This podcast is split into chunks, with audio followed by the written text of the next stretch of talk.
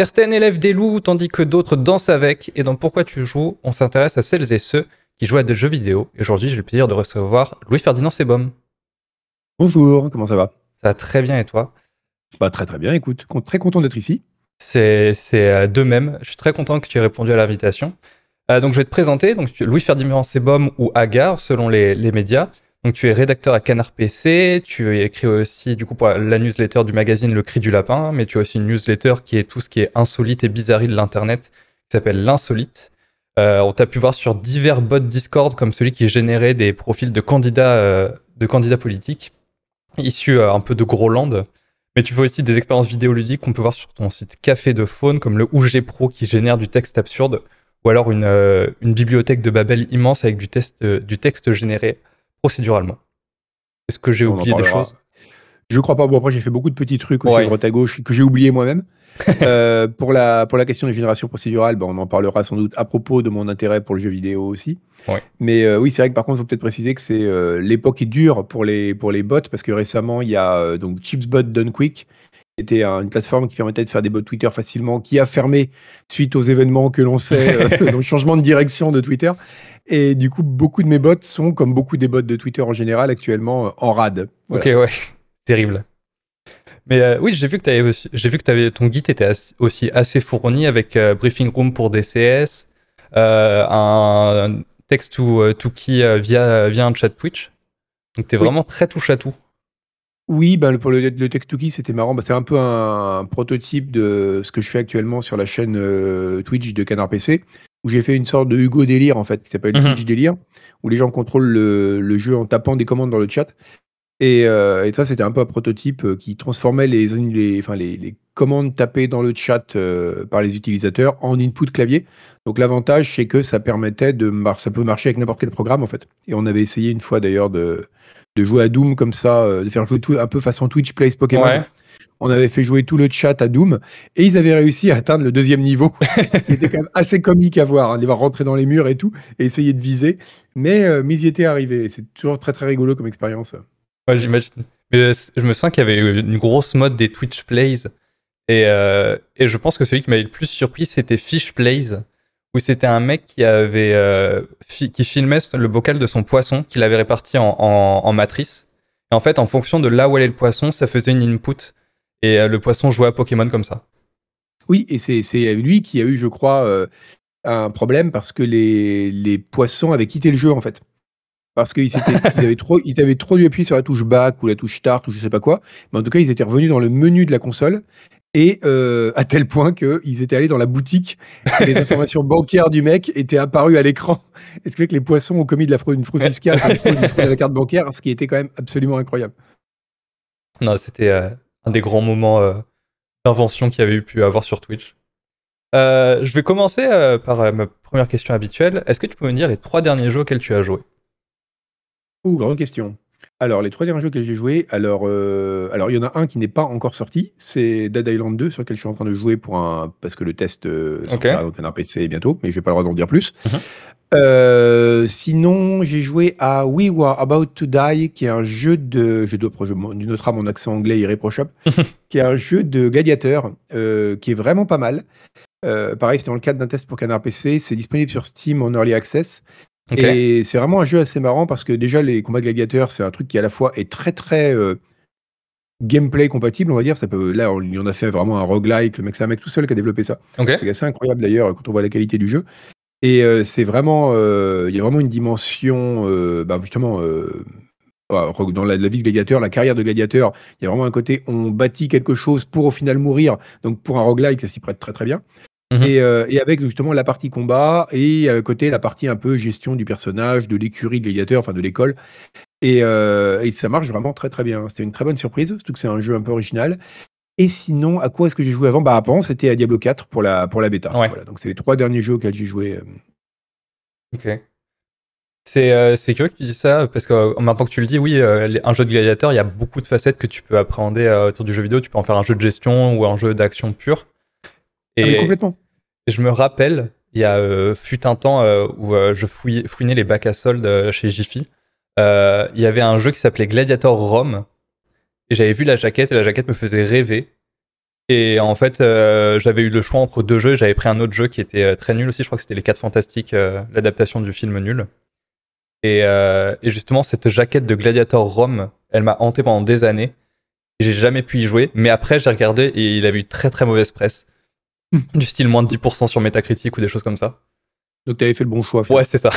mais, euh, mais ça, il y aura, y aura un truc à faire là-dessus. Sur... Euh, alors maintenant, c'est moins vrai parce que maintenant, on est tous des enfants gâtés et on peut avoir tous les jeux qu'on veut pour 5 euh, euros pendant les soldes de Steam ou avec le Game Pass et tout. Mais, mais à, une, à l'époque, quand on était jeune et que c'était un choix vraiment de choisir un jeu plutôt qu'un autre, je crois qu'il y aura un truc à faire là-dessus sur les jeux qu'on n'a pas eu en fait. Ouais. C'est vraiment un truc, c'est comme les histoires d'amour qu'on n'a pas connues. Il y a vraiment ce côté qui est assez fascinant de dire ça aurait pu être, ça n'a pas été. Et, euh, et, ça, je l'ai, euh, ça, je l'ai connu notamment. Je me rappelle quand j'étais gamin, euh, j'avais, il y avait deux jeux. Il y avait le jeu Tortue Ninja. Euh, je jouais déjà sur PC à l'époque. Il y avait le jeu Tortue Ninja, donc c'était le jeu, bah, euh, le, je crois que c'était le portage de la version Super NES ou un truc mhm. comme ça. Et il y avait le jeu, euh, alors tout le monde a oublié ce truc-là, qui était le Mokhtar de Titus qui était ah oui une sorte de platformer. Ouais, ouais, c'était Titus qui faisait ça. Euh, et, qui était d'ailleurs pas un mauvais platformer, même si je trouve qu'il était incroyablement difficile. Mhm. Mais, euh, et donc, du coup, entre les deux, j'avais opté pour celui-là. Et euh, du coup, souvent, je me suis dit, merde, j'aurais dû prendre le jeu Tortue Ninja. Pas forcément parce qu'il aurait été meilleur, parce que je crois qu'en plus, le portage PC était pété. Mais parce que voilà, c'est forcément, c'est le jeu auquel t'as pas joué. Donc, ben, c'était très, très frustrant, quoi. Parce qu'à l'époque, un jeu, c'était vraiment un choix. Et, et donc, il y a des jeux auxquels, auxquels on n'a pas joué. Et quelque part, je crois que j'ai jamais joué à cette version-là sur PC parce que ça aurait cassé un peu le mythe, tu vois. Oui. Parce que si maintenant c'est tellement facile d'y jouer, d'aller sur un site d'abandonware et tout, et, euh, et, ça, ça, ça, perdra un peu de son charme, quoi. De plutôt que je préfère que ça reste comme un jeu à côté duquel je suis passé, tu vois. mais c'est comme moi, je sais qu'il y a des jeux que j'ai fait par procuration, euh, non pas en voyant quelqu'un jouer, mais dans des magazines de Solus. Oui, aussi. Et ça, c'était une expérience incroyable où euh, c'était un été, j'avais pris, j'avais acheté le magazine de Solus pour Pokémon Colosseum. Et dedans, il y avait la soluce de Harry Potter 3. Et j'avais fait le premier et le second épisode sur PC. Et le 3 me faisait très envie parce que j'avais bien aimé le premier jeu. Mais du coup, je l'ai jamais fait. Mais j'ai vu comment se finissait le jeu euh, par une soluce. Ah, ça, je pense que c'est une expérience qui était assez fréquente justement à l'époque. Ouais. Parce qu'on lisait tous des magazines, que dans les magazines, il y avait beaucoup de soluces. En plus, c'est des soluces in extenso où il y avait plein de captures d'écran, etc. Et finalement, on lisait beaucoup plus sur les jeux qu'on jouait à des jeux en fait. Enfin, pas forcément en temps, mais en, quantité de jeux, quoi, en nombre de jeux. Et du coup, ouais, c'est certain qu'on a euh, qu'il y a beaucoup de jeux qu'on a connus que de seconde main comme ça. Mm. Euh, et, en plus, c'était bien parce que ça laisse une, place. Aujourd'hui, c'est sûrement encore le cas parce qu'il y a beaucoup de gens, notamment de gamins, qui doivent regarder euh, des, par exemple, des gens jouer sur YouTube ou sur Twitch. Donc, c'est aussi un accès de seconde main au jeu mais euh, ça laisse quand même assez peu de place à l'imagination parce que tu vois vraiment le jeu. Alors moi je me rappelle une expérience que j'ai eue comme ça, je crois que c'était dans Tilt, pourtant j'étais plus joystick mais j'achetais Tilt parfois, et euh, dans Tilt il y avait eu la Solus de Waxworks, qui était un jeu d'horreur de horror soft, et qui était un jeu qui était réputé euh, à l'époque pour ses scènes de mort, enfin quand le personnage mourait hein, parce qu'on se plantait, qui était incroyablement gore.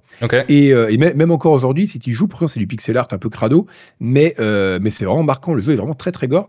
Euh, et, donc, ils avaient, quand ils avaient fait la Solus, il y avait plein d'images de vraiment des trucs vraiment gore, gore. Et comme déjà à l'époque, euh, ado, j'adorais les films d'horreur, j'avais une sorte de fascination pour ce jeu, me dire, mais il y avait presque un côté tabou.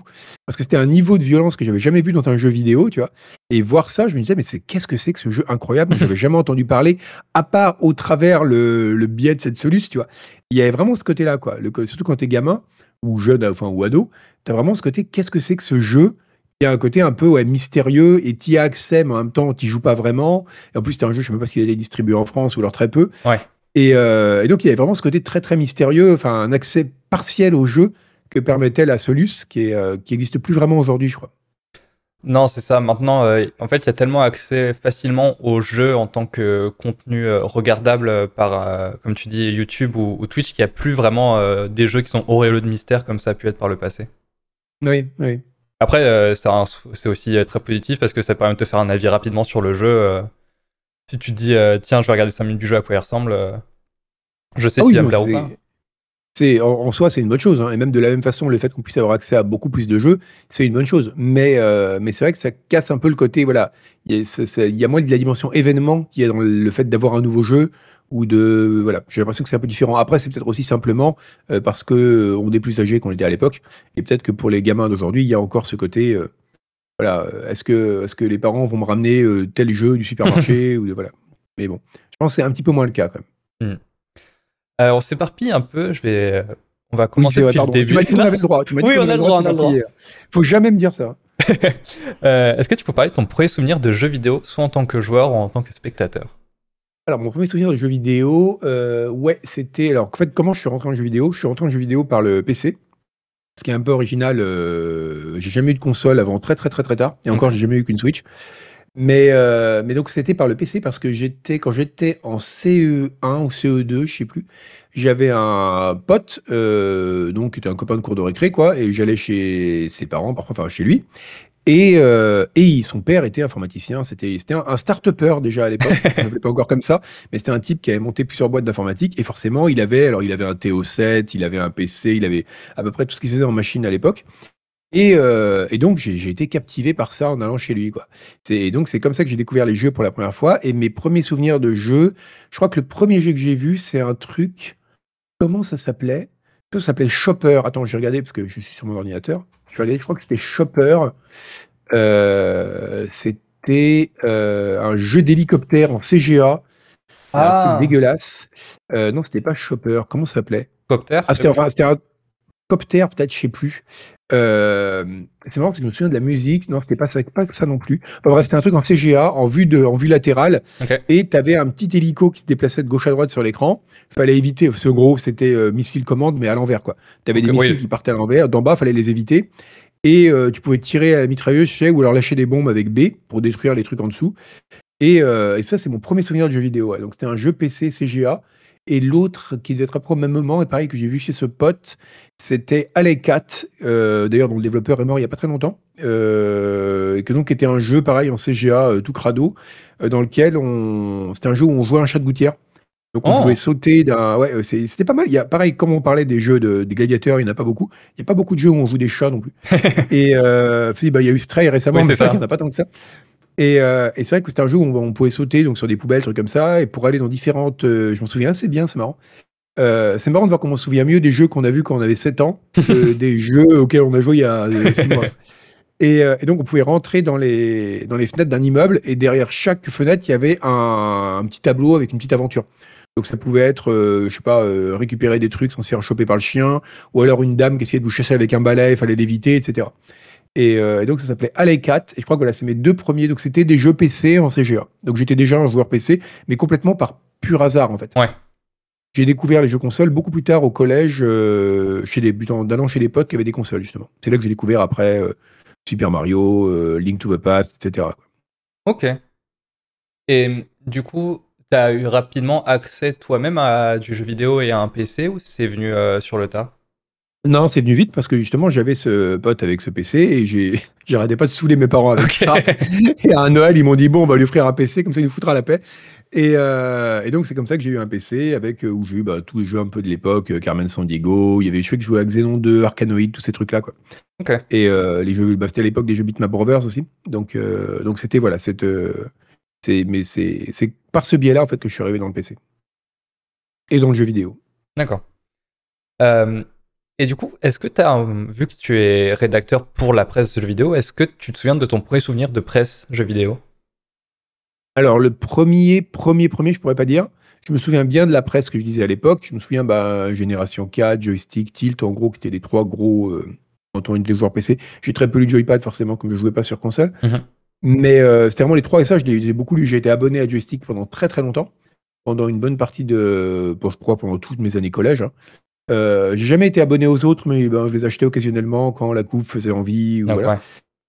Euh, et bah, de toute façon, à l'époque, c'était, la, la, diffusion de ces titres, c'était monstrueux. Quoi. C'était, bah, ça rejoint un peu ce qu'on disait tout à l'heure. comme c'était le moyen qu'on avait d'avoir accès aux jeux, comme il n'y avait pas Internet, tout le monde les achetait. Quoi. tous les gens qui s'intéressaient à ça.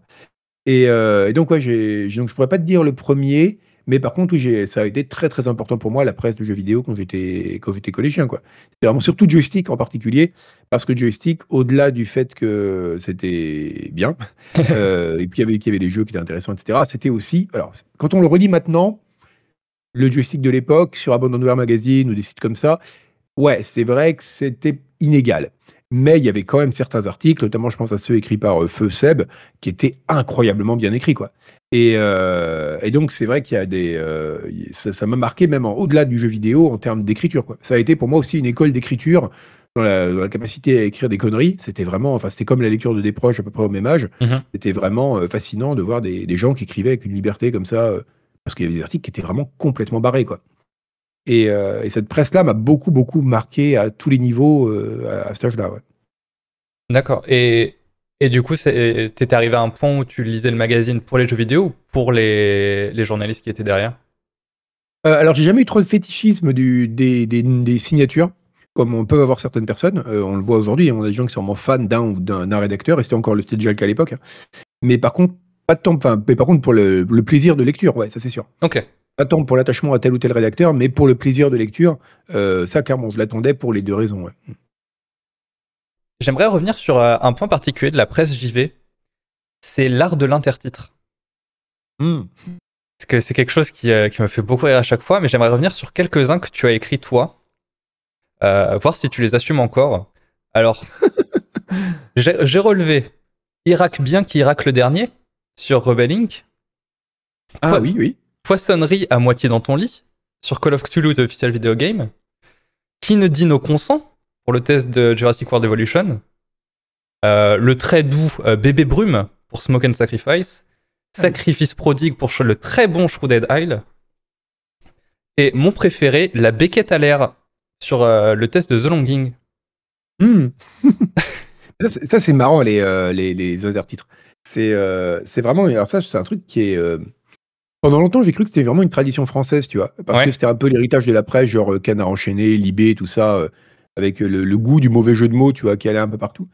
Et en fait, je me suis rendu compte que, alors pas forcément sous la forme d'intertitres, mais la presse de jeux vidéo, même anglo-saxonne, euh, notamment PC Gamer le fait pas mal, Rock Paper Shotgun le faisait pas mal aussi à mhm. une époque. Euh, il y, a y a un goût du jeu de mots, quoi. Et je crois que c'est lié. Euh, alors, le jeu de mots, on en pense qu'on veut. Il y a des gens qui trouvent ça déplorable, que c'est un peu de l'esprit, d'autres qui aiment beaucoup, le jeu, les, beaucoup les jeux de mots. Mais mais il y a, mais je pense que c'est un truc de gens qui aiment bien écrire en fait. Et je pense que si jamais c'est quelque chose qui est aussi commun dans la presse de jeux vidéo, c'est que c'est des gens qui apprécient le fait d'écrire au-delà du sujet sur lequel ils écrivent. Et c'est pour ça qu'on ne trouvera pas euh, dans la presse plus sérieuse, c'est assez rare qu'on voit des jeux de mots, tu vois. En tout cas, pas de façon aussi systématique. Et parce que c'est un moyen, je vois, il y a un côté un peu flex aussi, tu vois. C'est dire, voilà, regardez, j'aime bien écrire, je sais jouer avec la langue, regardez, j'y arrive. Et euh, je pense que c'est une des raisons pour lesquelles, au-delà du côté culturel, euh, tradition française, on a des jeux de mots pourris partout, je crois que c'est vraiment un marqueur d'une presse où les gens aiment écrire. Mais donc, pour répondre à ta question, je les assume complètement. mais je sais que moi, en tant que lecteur, ça me permet, dès l'intertitre, je sais si la personne a aimé le, le jeu ou non. Il y a un côté, euh, il y a un côté euh, présage et euh, de ce qui va découler derrière dans l'article. Mais c'est un, un, gros problème qu'on a pour les coups, ça. Ouais. C'est que des fois, on a des très bons jeux de mots sur un jeu, mais qui correspond pas à ce qu'on a pensé. Donc, donc du coup, si jamais par exemple tu trouves un très bon jeu de mots mais qui sonne très négatif et que le jeu est bon ou vice versa, pas, oh, dans, l'article, c'est moins grave parce que les gens liront l'article ou verront la note. En couverture, c'est plus gênant. Hmm. Parce que, de façon générale, de toute façon, on essaye d'éviter les accroches un peu négatives. Et, euh, puis même, sans même parler de ça, euh, c'est quand même la première. Les gens aiment bien avoir une idée générale de ce qui va être dit sur la couve. Tout à fait. Et donc, des fois, c'est. Il y a des jeux de mots excellents qu'on n'a pas pu mettre. et on le regrette beaucoup parce qu'ils ne collaient pas avec le ton de l'article. Mais du coup, il y a une boîte à jeux de mots pourris qui traîne euh, où vous venez piocher? Alors, on a deux trucs. On a, on a dans notre, on a un Slack euh, interne à la rédac pour les conversations d'entreprise. Et dedans, on a un, canal qui s'appelle Calembour et à peu près, dans lequel on poste tous les jeux de mots qui nous passent par la tête. Mais ce truc, c'est marrant, c'est qu'il est approvisionné jour et nuit. Parce que quelqu'un peut être, tu vois, des fois, tu es là tranquille chez toi et tu vois, à 23h, ta truc fait pouc et tu sais que c'est quelqu'un qui est dans une soirée bourré, qui a eu une idée de jeu de mots et il l'a noté, tu vois. Et, euh, mais ce qui est marrant, c'est que ce truc-là, il est très drôle à lire mais on l'utilise assez peu pour approvisionner le mag.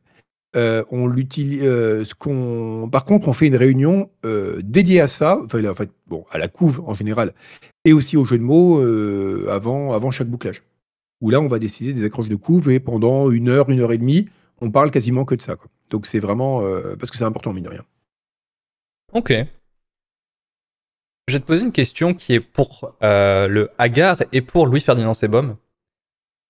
C'est quoi un bon jeu? C'est impossible de, c'est impossible de répondre. c'est impossible de répondre. Euh, bah, il bah, y, a tellement de critères. Il y a des jeux, euh, enfin, il y a des jeux que je considère, enfin, enfin, je vais dire la, réponse la plus bête, c'est un truc que j'ai remarqué quand j'ai commencé à faire ça professionnellement. C'est que des fois, je me disais, bon, on reparlera peut-être de la question des notes plus tard, mais euh, c'est toujours compliqué de mettre une note. Et il y a un de mes critères tout bête pour savoir si un jeu méritait une bonne ou mauvaise note, c'est de me dire, ok, tu as assez joué pour avoir de quoi écrire, est-ce que tu as envie de continuer à jouer? Mhm. C'est un peu le critère de base, en fait. Et là, c'est là que tu dis, pour occasion, mettre une note binaire, quoi. Tu dis oui ou non, quoi. C'est, euh, Et euh, parce que finalement, la plupart du temps, ça se résume à ça. Tu as des degrés de oui beaucoup, oui un peu, oui plutôt, enfin, tu sais, comme dans les sondages, quoi. Mais essentiellement, c'est oui ou non. Et, ça, pour moi, c'est vraiment le critère à, de, base. C'est-à-dire, est-ce que tu auras envie de continuer à jouer? Sans qu'on t'y oblige, en fait. Est-ce que tu as envie de voir la suite? Et ça peut être. Et c'est pour ça qu'après, qu'est-ce qui fait un bon jeu? C'est difficile de répondre parce que ce qui peut t'amener à voir, euh, à avoir envie de continuer, ça peut être que le gameplay a une sorte de boucle qui est très très satisfaisante. Ça peut être que l'histoire bah, est simplement intéressante et tu as envie de voir ce qui va se passer derrière. Ça peut être que visuellement l'univers est fascinant et tu as envie de, de, trouver ce qui est, enfin, de découvrir ce qu'ils ont imaginé. Euh, dans la prochaine région, euh, comme trouvaille en termes de faune et de flore. Mm-hmm. Il y a tellement de choses qui peuvent susciter de l'intérêt dans un jeu vidéo que euh, le critère du bon jeu, je pense que c'est vraiment ça en fait au, au final et c'est finalement c'est un peu la même chose. Et c'est pas euh, dit comme ça tu vois ça paraît un critère un peu bête mais si tu le, transposes à d'autres genres, euh, à d'autres formats ou à d'autres médiums, c'est pas si bête parce que tu vois, quand on pose la question qu'est-ce que c'est qu'un bon livre, euh, on peut poser plein plein de questions sur sa pertinence, la qualité stylistique, l'intérêt, euh, est-ce que c'est quelque chose qui va changer ta vie, mais la question de base en fait, c'est de dire est-ce que tu auras envie de lire la suite? Mhm. et, et, parfois, il y a des livres qui sont objectivement de mauvais livres, dont j'avais vraiment, vraiment envie de lire la suite. Et à l'inverse, il y a par exemple Moby Dick qui est mon roman préféré. Je, sais que quand la première fois que je l'ai lu, le truc pourtant c'est un pavé, il y a des longueurs, c'est le moins qu'on puisse dire. Sur la chasse à la baleine, il y a des moments, c'est. mais euh, mais t'as quand même envie de lire la suite parce que c'est tellement génial que c'est tellement brillant dans la construction, dans l'idée, dans le symbolisme et tout. Que donc, et c'est pour des raisons très différentes, mais dans les deux cas, que ce soit un Pitch Turner un peu bébête ou ça, oui, c'est des bons livres. Parce qu'en tout cas, c'est des livres qui correspondent à ce que j'attendais à ce moment-là.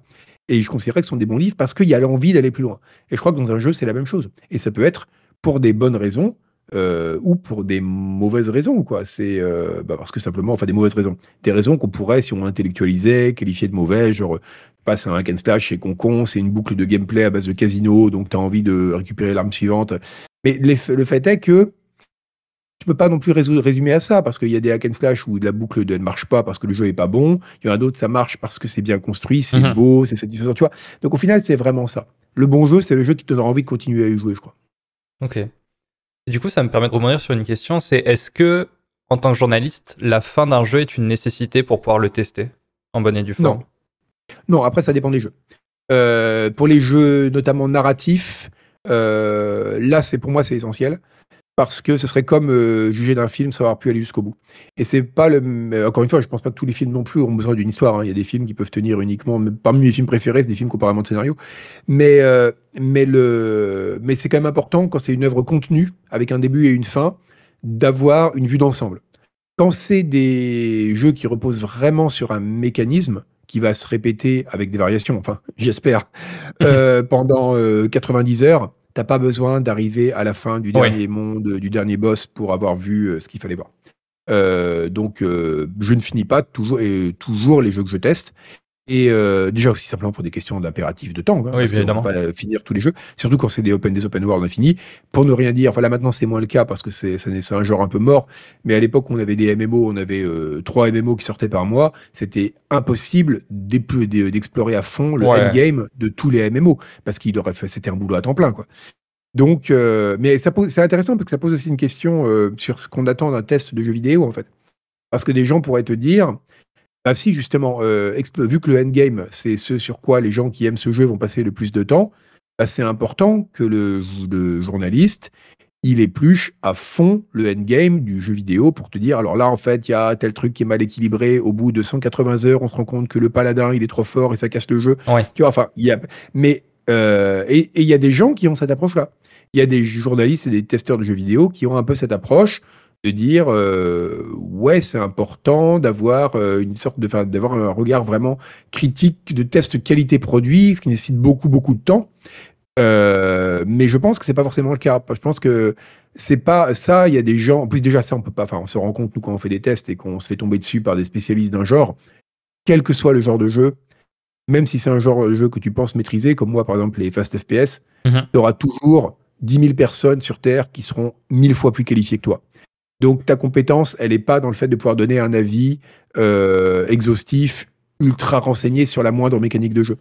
Euh, ton avis, il est dans le fait de pouvoir dire de façon synthétique et plaisante à lire euh, pourquoi cette chose t'a plu et pourquoi tu penses qu'elle pourra plaire à certaines personnes ou ne t'a pas plu par exemple. Oui. Et, du coup, quand vraiment on est dans ce, ce rapport-là, d'en finir le jeu, c'est pas nécessaire. Est-ce que c'est une pas de, je dirais pas de l'excès de zèle, mais euh, une envie de bien faire chez les nouveaux journalistes ou vraiment euh, on arrive dans une rédaction avec cette idée en tête qu'on finira pas forcément tous les jeux auxquels on joue? Ça, je pense que c'est vraiment un rapport, c'est une question d'individu. Hein. Moi, j'en ai, connu beaucoup des, testeurs de jeux vidéo, cette tangence. Euh, il y en a certains, je ne donnerai pas de nom, mais il y, en, a certains qui sont, et c'est pas une question de nouveauté dans le métier, hein, qui sont obsédés à l'idée de finir le jeu. Parce que, et, et pour des raisons très différentes. J'ai vu des gens qui voulaient à tout prix finir le jeu et tout explorer. Généralement, c'est des gens angoissés. parce que, mais ça peut être des angoisses différentes. Il y en a, c'est l'angoisse d'écrire. C'est-à-dire qu'il euh, y a la vieille blague, tu dis, euh, le, reproche, euh, là, vous, êtes, vous êtes payé à jouer à des jeux vidéo, blablabla. Alors évidemment que notre métier, c'est pas uniquement de jouer à des jeux vidéo, mais ce métier, une part non négligeable de notre métier, c'est quand même de jouer à des jeux vidéo. Mhm. Et il y a des gens qui, bah voilà, jouer à des jeux vidéo, bon, sauf qu'à l'extrême, c'est quand même plutôt agréable. Et le moment d'écrire, pour des gens qui. Bon, moi, je ne l'ai pas du tout, mais il y a des gens pour qui écrire, c'est toujours angoissant. Et, euh, et, du coup, ils veulent repousser le plus possible ce moment-là. Donc, jouer beaucoup, beaucoup, beaucoup, beaucoup, c'est un moyen de repousser le moment d'écrire jusqu'au moment où tu n'auras plus le choix pour des questions de deadline.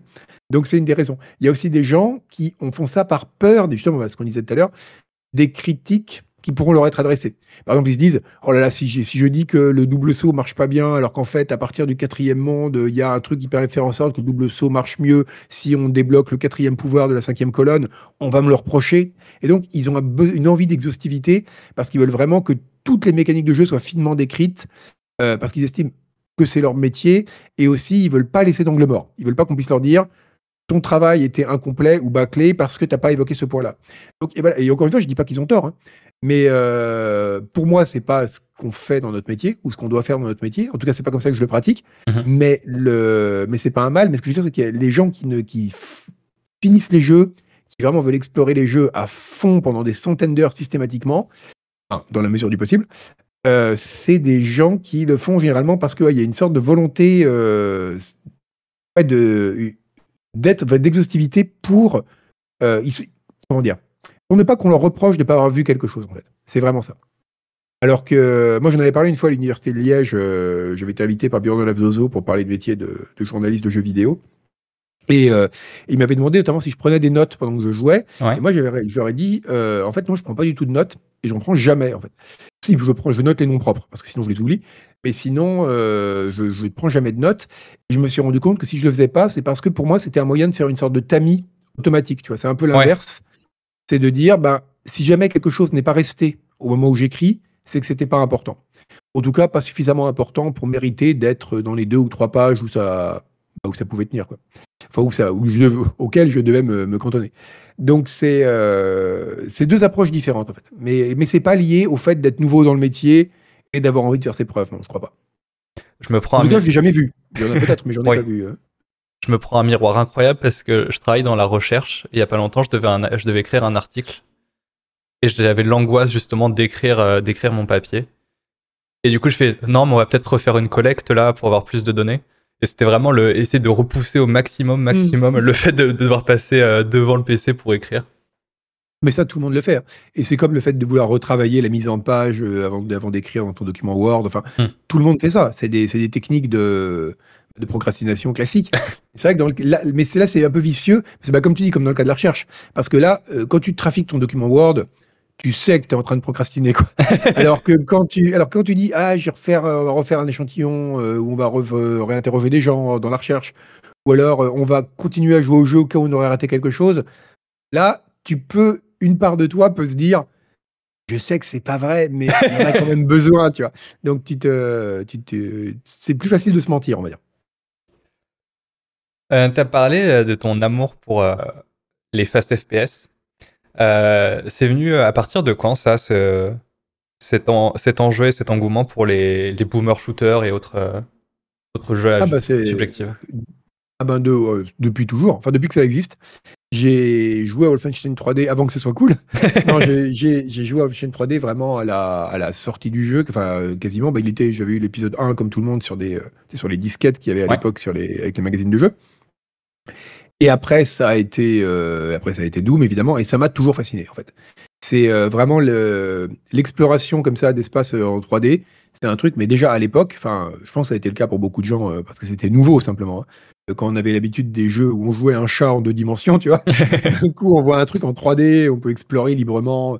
En plus, il y avait un côté, enfin, ouais, il y a toujours ce côté, ça en parlera aussi, c'est intéressant la question de la violence dans les jeux vidéo. Mais il y avait vraiment tout ce côté, voilà, un peu, enfin, ouais, c'était, c'était il y avait un côté vraiment un peu trash aussi à l'époque, on s'en rend pas compte maintenant. Parce que quand on voit Wolfenstein, ça fait, bon, ça fait ridicule, ça fait cartoon.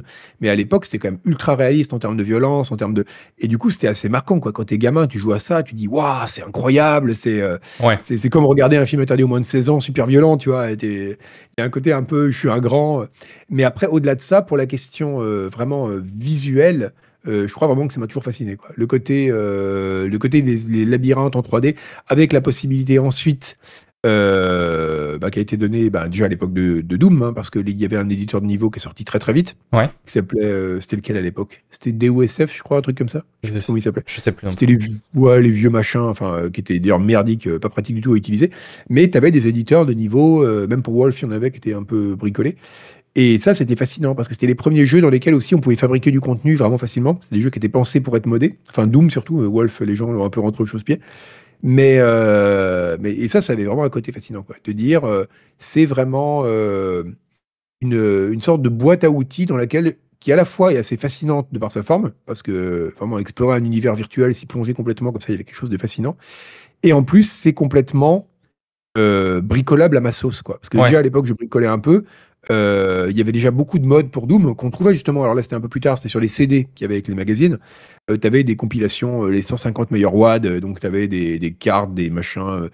et on pouvait, on pouvait nous-mêmes faire notre truc, un peu notre remix en prenant des petits bouts qu'on récupérait. C'est vraiment, c'est exactement comme la chanson de Stupéflip, quoi. des petits bouts, mais c'est vraiment ça, c'est prendre des petits bouts de trucs et les assembler ensemble tout seul dans sa chambre.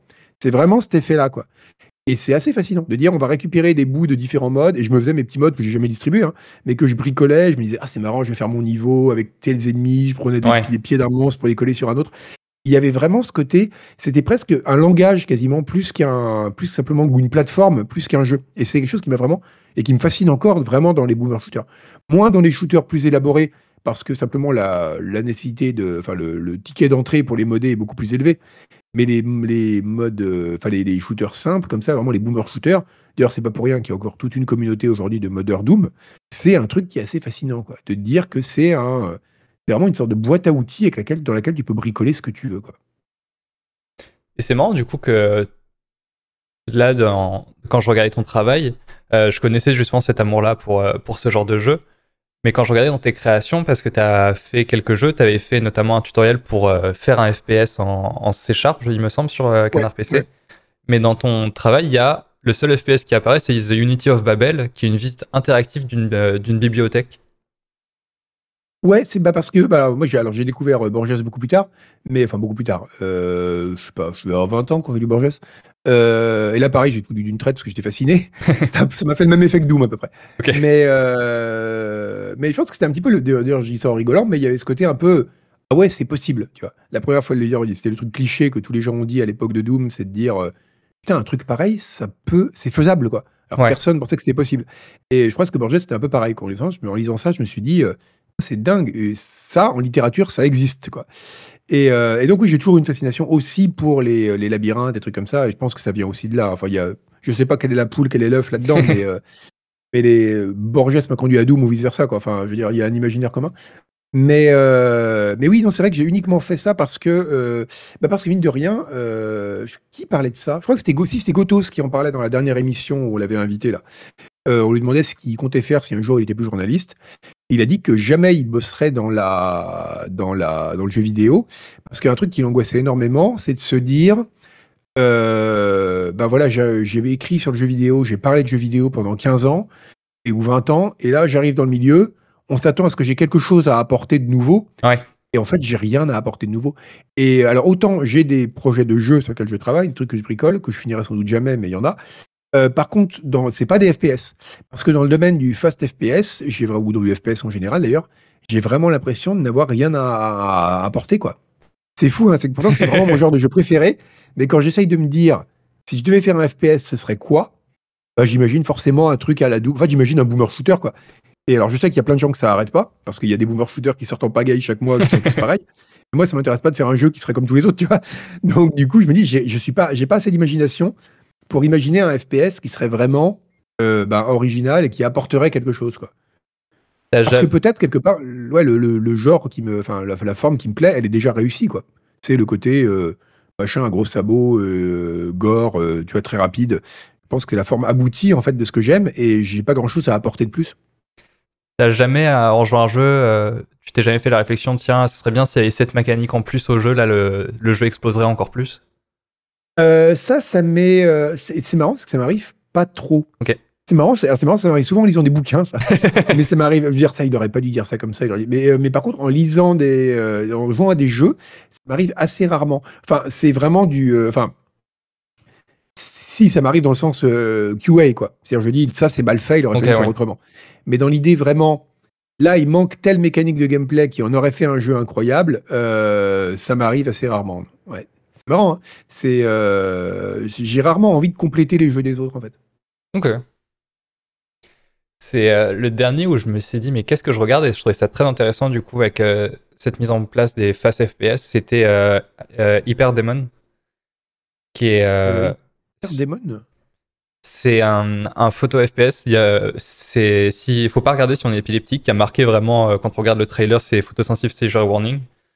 Et, et c'est vraiment bizarre, dans le sens où il n'y a aucune interface, il n'y a aucun réticule de visée. Et moi, quand je regardais le. Vraiment, je suis pas euh, sensible à la cinétose, mais c'est vraiment le, juste de voir le, le, trailer, ça me foutait la gerbe. Parce qu'il n'y avait aucun marqueur qui te permettait de te représenter dans l'espace, tu savais pas où ça allait. Et je trouvais ça hyper intéressant d'avoir justement quelque chose d'assez simple et qu'on connaît depuis longtemps, comme tu disais avec Wolfenstein 3D, où c'est juste euh, t'avances, tu tires sur des cibles et tu t'enchaînes, euh, t'enchaînes les différentes salles, mais d'avoir quelque chose qui va justement déformer et mettre à l'épreuve tes sens. ah ouais, je suis en train de regarder, c'est incroyable. En effet, c'est incroyable. Et c'est marrant, il y a, parce qu'il y a, on, parlera peut-être aussi des roguelikes, hein, qui est aussi un genre que j'aime beaucoup. Et il y a, enfin, le, le, vraiment le roguelike traditionnel, et il y a un roguelike qui s'appelle Hyper Rogue, qui reprend un peu la même idée, quoi. C'est-à-dire que c'est un roguelike, mais dans un espace qui est non euclidien. Et du coup, toutes les bases que tu penses avoir, du genre, bah, si jamais je vais de trois cases dans cette direction, puis je repars de trois cases dans l'autre direction, je vais revenir à mon point de départ. Là, c'est plus vrai. Et du coup, c'est extrêmement déstabilisant d'avoir un jeu qui. Bah là, c'est un peu le même principe en fait. C'est marrant que ça s'appelle Hyper aussi, quelque chose. Mais c'est euh, c'est une très très bonne idée. Bah, tu là, tu vois, je le note, je vais, jeter un coup d'œil. J'avais pas vu, c'est bah oui, voilà, ça c'est typiquement quelque chose qui apporte quelque chose de nouveau, genre en bien ou en mal, je sais pas. Hein. Oui. Mais au moins qui voilà, fallait avoir l'idée quoi. Et ça justement, c'est l'idée que je n'ai pas en matière de, de, FPS. Ok. Et du coup, coup, on reparlait de ton Unity of Babel euh, avec tout ce qui est génération procédurale. Euh, ça, c'est venu comment aussi ça, cet, attrait pour euh, tout ce qui est travail d'intelligence artificielle et de génération aléatoire? Alors ça, c'est venu graduellement. Alors si on met ça en lien avec le jeu vidéo, je crois qu'il y a une aussi une de mes grosses grosses claques en matière de jeux vidéo, mais qui est aussi commune à beaucoup beaucoup de gens. Je je sais pas si tu as interrogé, enfin interviewé Corentin Lamy. je te dis non, je t'encourage à le faire. C'est c'était Daggerfall, qui a aussi été un des jeux. Et là, je crois que c'est vraiment un jeu dans lequel je suis littéralement tombé. Il n'y a pas eu beaucoup de jeux dans lesquels vraiment aussi euh, peut-être Diablo 2, des jeux dans lesquels je suis vraiment tombé au sens où voilà, ma vie s'est résumée au jeu pendant plusieurs mois. C'était vraiment, enfin, j'allais quand même à l'école, tu vois, mais le reste du temps. Et Daggerfall a eu vraiment cet effet-là. C'était, euh, c'était vraiment quelque chose d'incroyablement captivant parce que, alors, Daggerfall était, bon, c'était de la, combinatoire, mais fixe quelque part parce que la carte du monde ne changeait pas, même si euh, tous les donjons étaient générés de façon procédurale. Et, et mais ils étaient toujours les mêmes et tout. Mais néanmoins, il y avait quand même cette espèce de promesse d'infini, quoi. C'est-à-dire que tu arrives là-dedans, tu dis, mais c'est un monde gigantesque. Je crois que la carte, elle fait la taille de l'Angleterre à peu près. Donc tu ne peux pas, il faudrait une vie entière pour explorer chaque mètre carré, quoi. Et, euh, ça, c'est quelque chose qui m'a vraiment fasciné. De lire la promesse d'avoir un jeu qui serait un jeu un peu infini. Et, euh, la, génération procédurale, pour ça aussi, m'a vraiment beaucoup, beaucoup. Euh, bah, ça, ça a continué à m'intéresser parce que, notamment par rapport. Enfin, après, ce serait dans d'autres domaines par rapport aux bots, notamment par rapport à la question du langage voir les questions combinatoires, les effets qu'on produit mmh quand on, on, aligne différents mots, etc. Mais c'est surtout vraiment la promesse de l'infini euh, qui est un peu, bah, qui est un peu cette promesse finalement du jeu vidéo, dans la génération procédurale dans le, dans le jeu vidéo, hein, qui est d'ailleurs, je pense, un rêve. Euh, des jeux comme No Man's Sky, des jeux comme ça, c'est des jeux qui jouent sur ce, ce rêve-là, ou même quelque part. Bah, euh, je pense que c'est aussi une des raisons de psychologie profonde, on pourrait dire, pour laquelle les gens mettent tant de pognon dans Star Citizen. Quoi. Il y a cette espèce de rêve de dire je vais avoir un jeu qui sera tellement immense que ce sera, euh, voilà, ce sera presque pas une, ce sera quasiment une autre vie, quoi. Euh, et, je crois que cette promesse-là, elle est quand même assez fascinante. Et elle rejoint un peu la promesse justement borgésienne de la bibliothèque de Babel, d'une bibliothèque qui contiendrait tous les livres possibles et imaginables. Et euh, je crois que c'est les deux, mettre les deux en lien pour moi était, était assez intéressant parce que justement j'avais trouvé beaucoup de trucs qui étaient. Il y, a des simulations de la bibliothèque de Babel sur Internet, hein, il y en a plein, mais elles sont toujours Enfin, tu sens que c'est fait par des mathématiciens, quoi. C'est des gens qui sont amusés à voir le côté vraiment combinatoire, euh, essayer de voir, euh, voilà, enfin, modéliser un peu l'immensité de la chose, mais ça ne te fait pas vraiment ressentir. Alors que ce qui m'intéressait dans la bibliothèque de Babel, enfin dans le Unity of Babel, c'est d'avoir un côté quasiment jeu d'horreur, quoi. Parce qu'il y a quelque chose d'extrêmement, enfin, D'ailleurs, on n'en parle pas trop parce qu'on est plus, on parle plus du côté euh, gigantesque.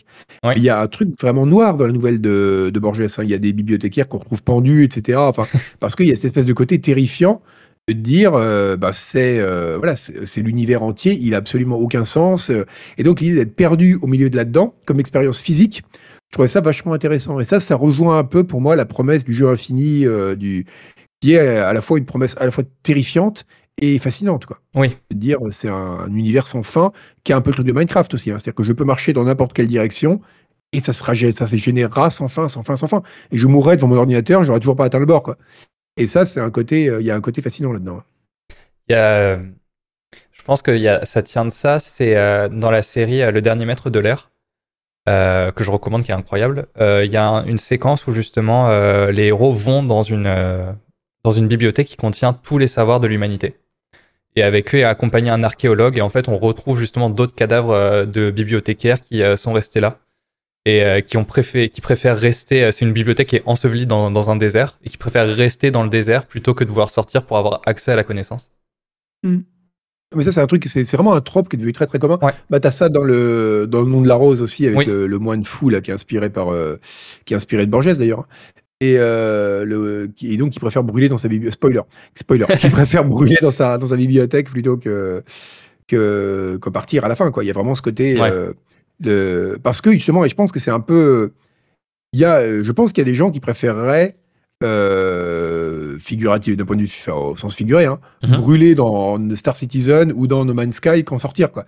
Il, y a, il, y a il y a quelque chose de fascinant là-dedans, quoi, dans la, promesse de l'infini, toujours. Et du coup, je, bah, je, comprends du coup ton attrait pour les roguelites parce qu'il y a aussi un aspect infini dans sa rejouabilité. Oui, complètement.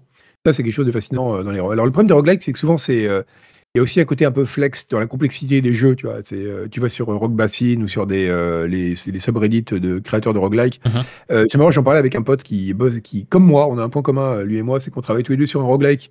Pas le même, mais on, on le finira sans doute jamais, ni l'un ni l'autre. et parce qu'on est beaucoup trop ambitieux.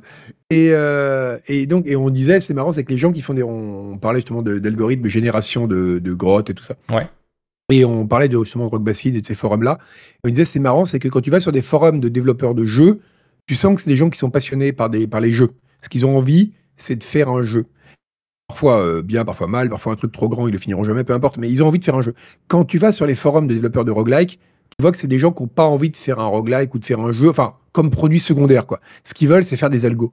Et c'est fascinant, quoi. C'est fascinant que les gens, ce qui les intéresse, c'est de voir comment est-ce qu'on pourrait faire un truc qui euh, générerait la grotte parfaite. Oui. Ou générerait euh, des objets en quantité infinie de façon super élégante. Et au final, ça doit donner un jeu, tant mieux, mais c'est pas le plus important. En fait, c'est vraiment des gens qui ont un intérêt pour la génération procédurale en soi, en fait. Et c'est ce qui rend quelque part le genre aussi fascinant, quoi. le roguelike vraiment au sens strict, hein, parce que maintenant c'est devenu synonyme de, jeu à permadef en fait. et le jeu, le, le, roguelike vraiment au sens strict, c'est-à-dire vraiment le jeu de donjon euh, avec euh, donjon aléatoire à chaque fois, c'est vraiment un, c'est vraiment un genre de, ouais, de, c'est même pas un genre de matheux, c'est un genre de gens fascinés par la procédurale quoi. Et c'est très rigolo pour ça. C'était très étonnant de voir justement il y a quelques années Hades arriver, qui se vendait comme un roguelite, sauf qu'au final il est très condensé et euh, il, mm. se base pas justement sur la génération parce qu'au final euh, il y a quatre biomes différents et, sur, tu parcours les salles qui se ressemblent somme toute euh, beaucoup, mais justement d'avoir quelque chose qui faisait un peu un pied de nez en disant bah tiens on va faire un roguelite, mais au final vous allez plus vous amuser pour l'histoire que pour la rejouabilité. Oui, oui c'est vrai, c'est vrai. Et euh, bah, quelque part, il y avait Binding of Isaac qui avait un peu ouvert la voie avant, mais Binding of Isaac, ça reste quand même, euh, ça reste quand même un truc de nerd de Zelda, quoi. C'est vraiment des gens qui aiment l'idée d'un Zelda infini. Donc il y a quand même un peu de l'ADN euh, au-delà de l'intérêt de l'histoire et de, l'univers visuel et tout. Il y a quand même un vrai intérêt de roguelike dedans, que en effet Hades n'a pas. Ouais. Est-ce qu'il y a un jeu qui t'a fait particulièrement rire? Un jeu qui m'a fait particulièrement rire. Oui, oui, oui, oui. C'était. Euh, comment il s'appelait? C'était Unmetal, je crois. Ok, oui, je vois. Euh, oui, Unmetal, c'est ça. C'est Unmetal qui était une parodie de. de Metal Gear. Euh, Metal Gear. Et qui est absolument incroyable. Je crois que c'est vraiment. Parce qu'il y a beaucoup de jeux qui essayent de faire rire. Il n'y en a pas beaucoup qui y arrivent. Et parce que, bon, souvent, il peut être mal écrit, il peut être. Voilà. Mais surtout, il n'y a pas beaucoup de jeux qui savent faire rire en utilisant le médium lui-même. C'est-à-dire qui vraiment qui savent faire de l'humour qui ne serait pas possible dans un film, par exemple. Et, euh, ou dans un livre ou ailleurs. Et Unmetal y arrive très très bien. Déjà, c'est très très drôle parce que bon, il y a le côté un peu, on parodie tous les tropes de, de Metal Gear et du jeu d'infiltration en mhm. général. Mais en plus, il y a des moments où le, vraiment, il s'amuse à dérober euh, le, sol sous les pieds du joueur par rapport à ses attentes ben, euh, dans un truc interactif. Quoi. Alors, je vais le problème, c'est que c'est dur d'en dire plus sans le spoiler. mais il y a des passages vraiment où j'étais plié en deux dans le PC, quoi. Ce qui m'arrive très très rarement. C'est parce que des jeux de rôle, en effet, il n'y en a pas énormément. Hein. Et enfin, il y a des jeux qui peuvent être drôles parce qu'ils sont, euh, bah, bon, après, s'il y avait le Borderlands, moins maintenant, mais des démons, c'était un petit peu rigolo parce que c'était, euh, ils essayaient puis les bons, les vieux LucasArts, des Tentacle, tout ça. Mais des, mais voilà, encore une fois, c'était, euh, c'était juste des jeux bah, avec un héritage ou un peu Mehdi Potash pour Borderlands, ou alors un peu euh, Pratchett pour, euh, pour des Tentacle. Mais c'était pas des voilà, c'était pas des jeux qui utilisaient vraiment ce que permet de faire le jeu vidéo de façon unique quoi. Et Unmetal est vraiment très très drôle pour ça. Bah, je me souviens, je crois que c'est dans ton test où tu disais pour euh, Ion Life où le jeu te déblatère 1000 blagues à la seconde, donc il y en a forcément une qui va te faire marrer, mais c'est pas pour autant que tu vas dire que c'est un jeu de rôle. Oui, c'est ça, c'est vrai. Et, euh, Ion Life, pour toi, c'est bah, après, c'est marrant, c'est que j'ai du coup j'ai regardé des Rick et Morty après parce que j'avais jamais regardé Rick et Morty de ma vie pour voir pour saisir un peu l'humour. Euh, et, euh, et, en fait, euh, oui, je reconnais que c'est drôle, mais mais Ion Life, c'est ça, c'est vraiment le côté, euh, c'est le, la mitraille, le, mitraillage complet. et qui, mais encore une fois, comme tu dis, non seulement il y en a beaucoup et donc dans le tas il y en aura une qui sera drôle, mais surtout euh, ben, c'est vraiment un. C'est comme regarder une sorte de stand-up d'un mec défoncé à la coque qui va parler à la caisse. Et donc, ça peut être drôle, mais dire ça, ça, ça n'avait pas besoin d'être interactif, en fait. Oui. Ion Life, les blagues qui marchent très bien. Il y en a une blague qui est très drôle, par exemple, euh, je crois que je la cite dans le test d'ailleurs. Sur, c'est vers le début du jeu. C'est, euh, enfin, celle-là m'a beaucoup fait marrer. T'arrives, tu tues un, tu un mec, euh, enfin un enfant alien. Et donc tu as une petite référence du genre ah bah dans la plupart des jeux on peut pas tuer les enfants, etc. Mhm. Et après tu as la mère de l'enfant que tu as tué qui vient te voir, qui te dit non mais t'inquiète pas, en fait notre espèce grandit lentement. Euh, on, il avait déjà 30 ans, donc c'est pas différent des autres meurtres que tu connais, tu peux te sentir bien. C'est super drôle et, et c'est amusant dans le sens où ça fait c'est un commentaire sur un trope du jeu vidéo et ça oblige le joueur à se dire tiens c'est marrant pourquoi est-ce que tu es un enfant c'est aussi tabou alors qu'on tue plein de gens dans des jeux. Mais, euh, mais, par, mais, mais, mais, voilà, mais c'est pas. Encore une fois, ça aurait pu être dans un sketch sur les jeux vidéo. Ça n'avait pas besoin de passer par un jeu vidéo. Et Unmetal, lui, par contre, vraiment, euh, la structure du jeu elle-même est constamment en train de s'effondrer, de se parodier, et ça, c'est super bien fait. Et c'est beaucoup plus dur à faire. J'avais trouvé, c'est justement le fait de rire du jeu vidéo, ça a été très bien fait sur There Is No Game. Oui, oui. Qui justement te faisait rire parce que des blagues étaient marrantes et en plus qui te prenait à contre-pied à chaque fois. Euh, et, je me souviens, c'était terrible parce que le jeu se foutait de ma gueule en, temps réel. C'est euh, sur la, il y a une section dans le jeu où on passe sur un clicker et il y a des pubs de partout. Et, et, en fait, moi, ça activait tout dans mon cerveau. Bah, il fallait que je clique. Et du coup, même si j'en avais pas besoin, je devais cliquer partout, je devais maximiser mon, mon rendement. C'était terrible parce que je sais que le jeu me forçait à le faire. oui, c'est une très bonne idée, ça.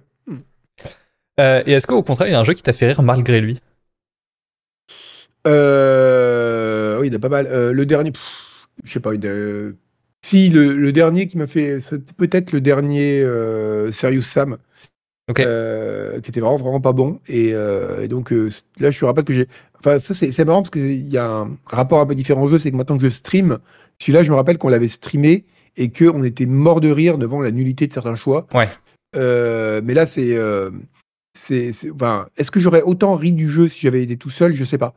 Mais c'est vrai que quand on est là, c'est comme regarder un film avec des potes, quelque part, regarder un nanar avec des potes, c'est encore plus drôle parce que on rigole de le regarder ensemble, en fait, quoi. Et là, du coup, ça a été, euh, ça a été, euh, ben, ça galvanise un peu le, le rire, quoi. Euh, tu parlais là de, de buter des enfants dans les jeux, etc. Et du coup, on en parlait tout à l'heure. J'imagine quelqu'un qui ah prend le truc à ce moment-là, quoi. Et on parlait tout à l'heure de la violence dans les jeux vidéo.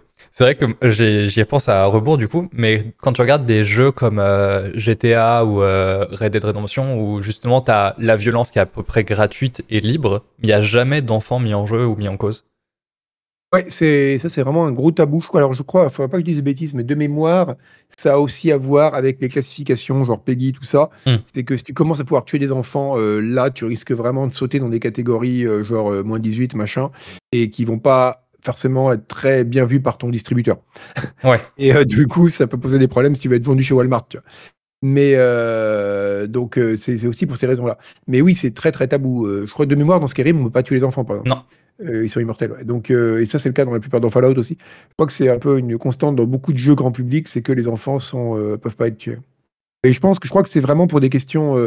mais c'est dire, c'est très marrant ces trucs-là. J'en avais parlé une fois des. C'était avec les mecs de Wargaming quand qui font World of Tanks.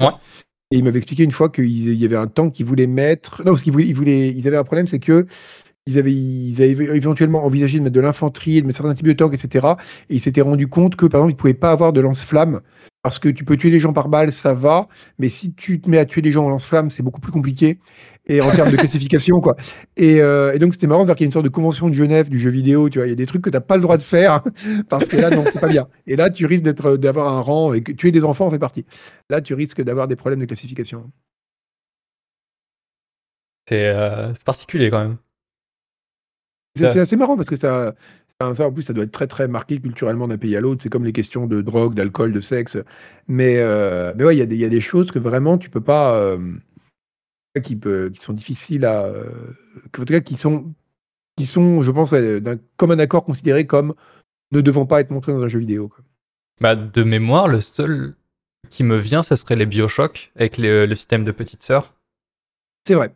Encore, est-ce que c'est des enfants à non. totalement parler Mais ouais. Oui, c'est vrai.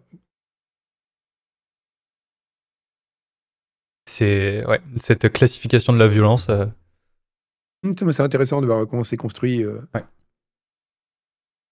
Vu qu'on a parlé de violence, j'ai quand même te proposer un petit jeu pour s'étendre. Ça fait euh, bientôt une heure qu'on est ensemble. alors, il faut savoir que donc j'habite au Québec. Il faut savoir qu'au Québec, il y a une grosse préservation de la langue française pour différentes raisons.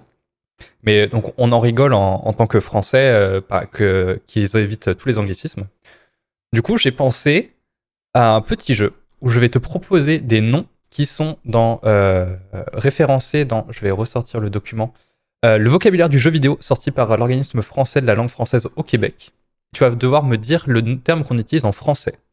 Par exemple, si je te dis boss, enfin si je te dis chef de fin de niveau, c'est boss final. D'accord, ok. Alors je vais commencer avec abandon logiciel.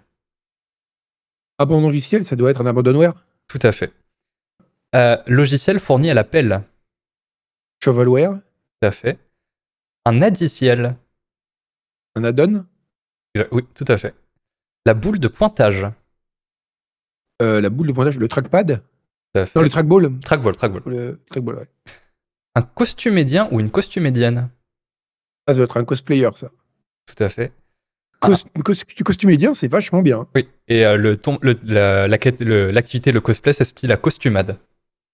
C'est vachement bien aussi. Euh, celui-là, machinéaste. machinéaste, c'est quelqu'un qui fait des machinima? Tout à fait. Ouais. Ombrage de celluloïd. Bah, c'est le shading. Ouais. Un publi-jeu. Un pub, un freeware? Non, un publi-jeu. ah, celui-là, je sais pas. C'est un jeu interactif créé spécifiquement autour d'une marque ou de ses produits qui est destiné à en faire la promotion, à capter l'attention des internautes ou du consommateur. Ah ok, donc un jeu publicitaire quoi. Un ludiciel. Ben, un jeu vidéo. Ouais. Ils le définissent comme un logiciel interactif spécialement conçu pour les jeux et destiné au divertissement de son utilisateur. Et enfin, mon dernier, la simulation divine. C'est un God Game, je suppose Ouais. ouais. Un quasi sans Tu sais qu'il y a, on avait eu un, la loi Toubon en France dans les années 90, euh, je sais plus exactement. Justement, voulait lutter contre les anglicismes.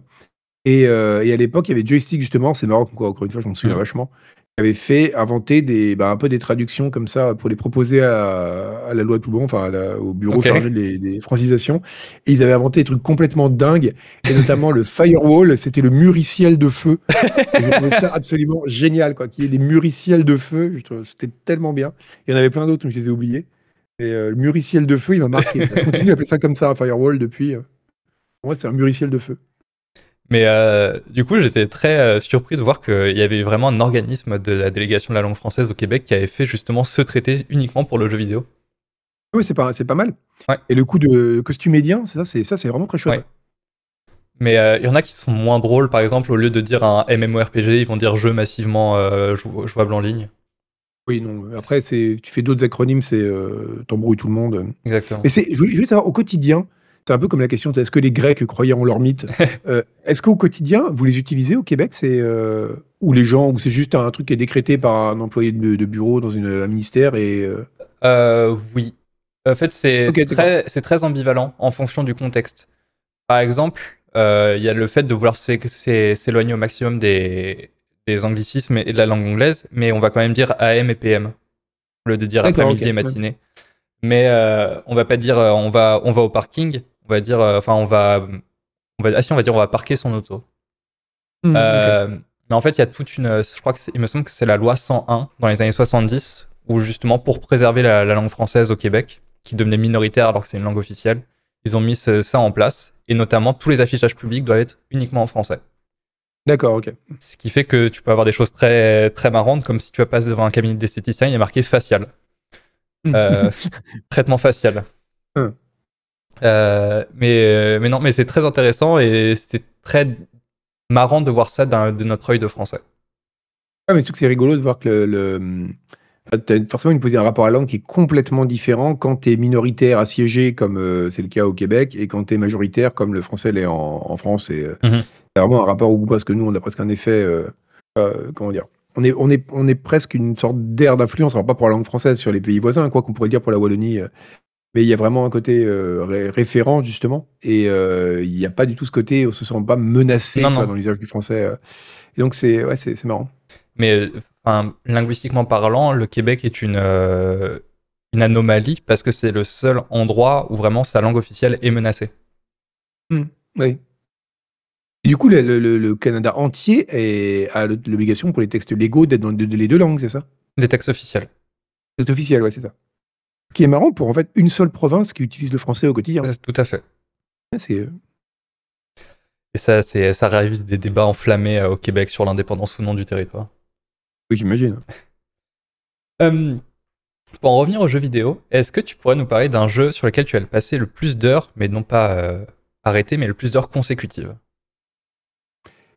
Consécutives Ah, très bonne question. Oh, c'est dur. Je pense que c'est probablement, euh, euh, très, très bonne question.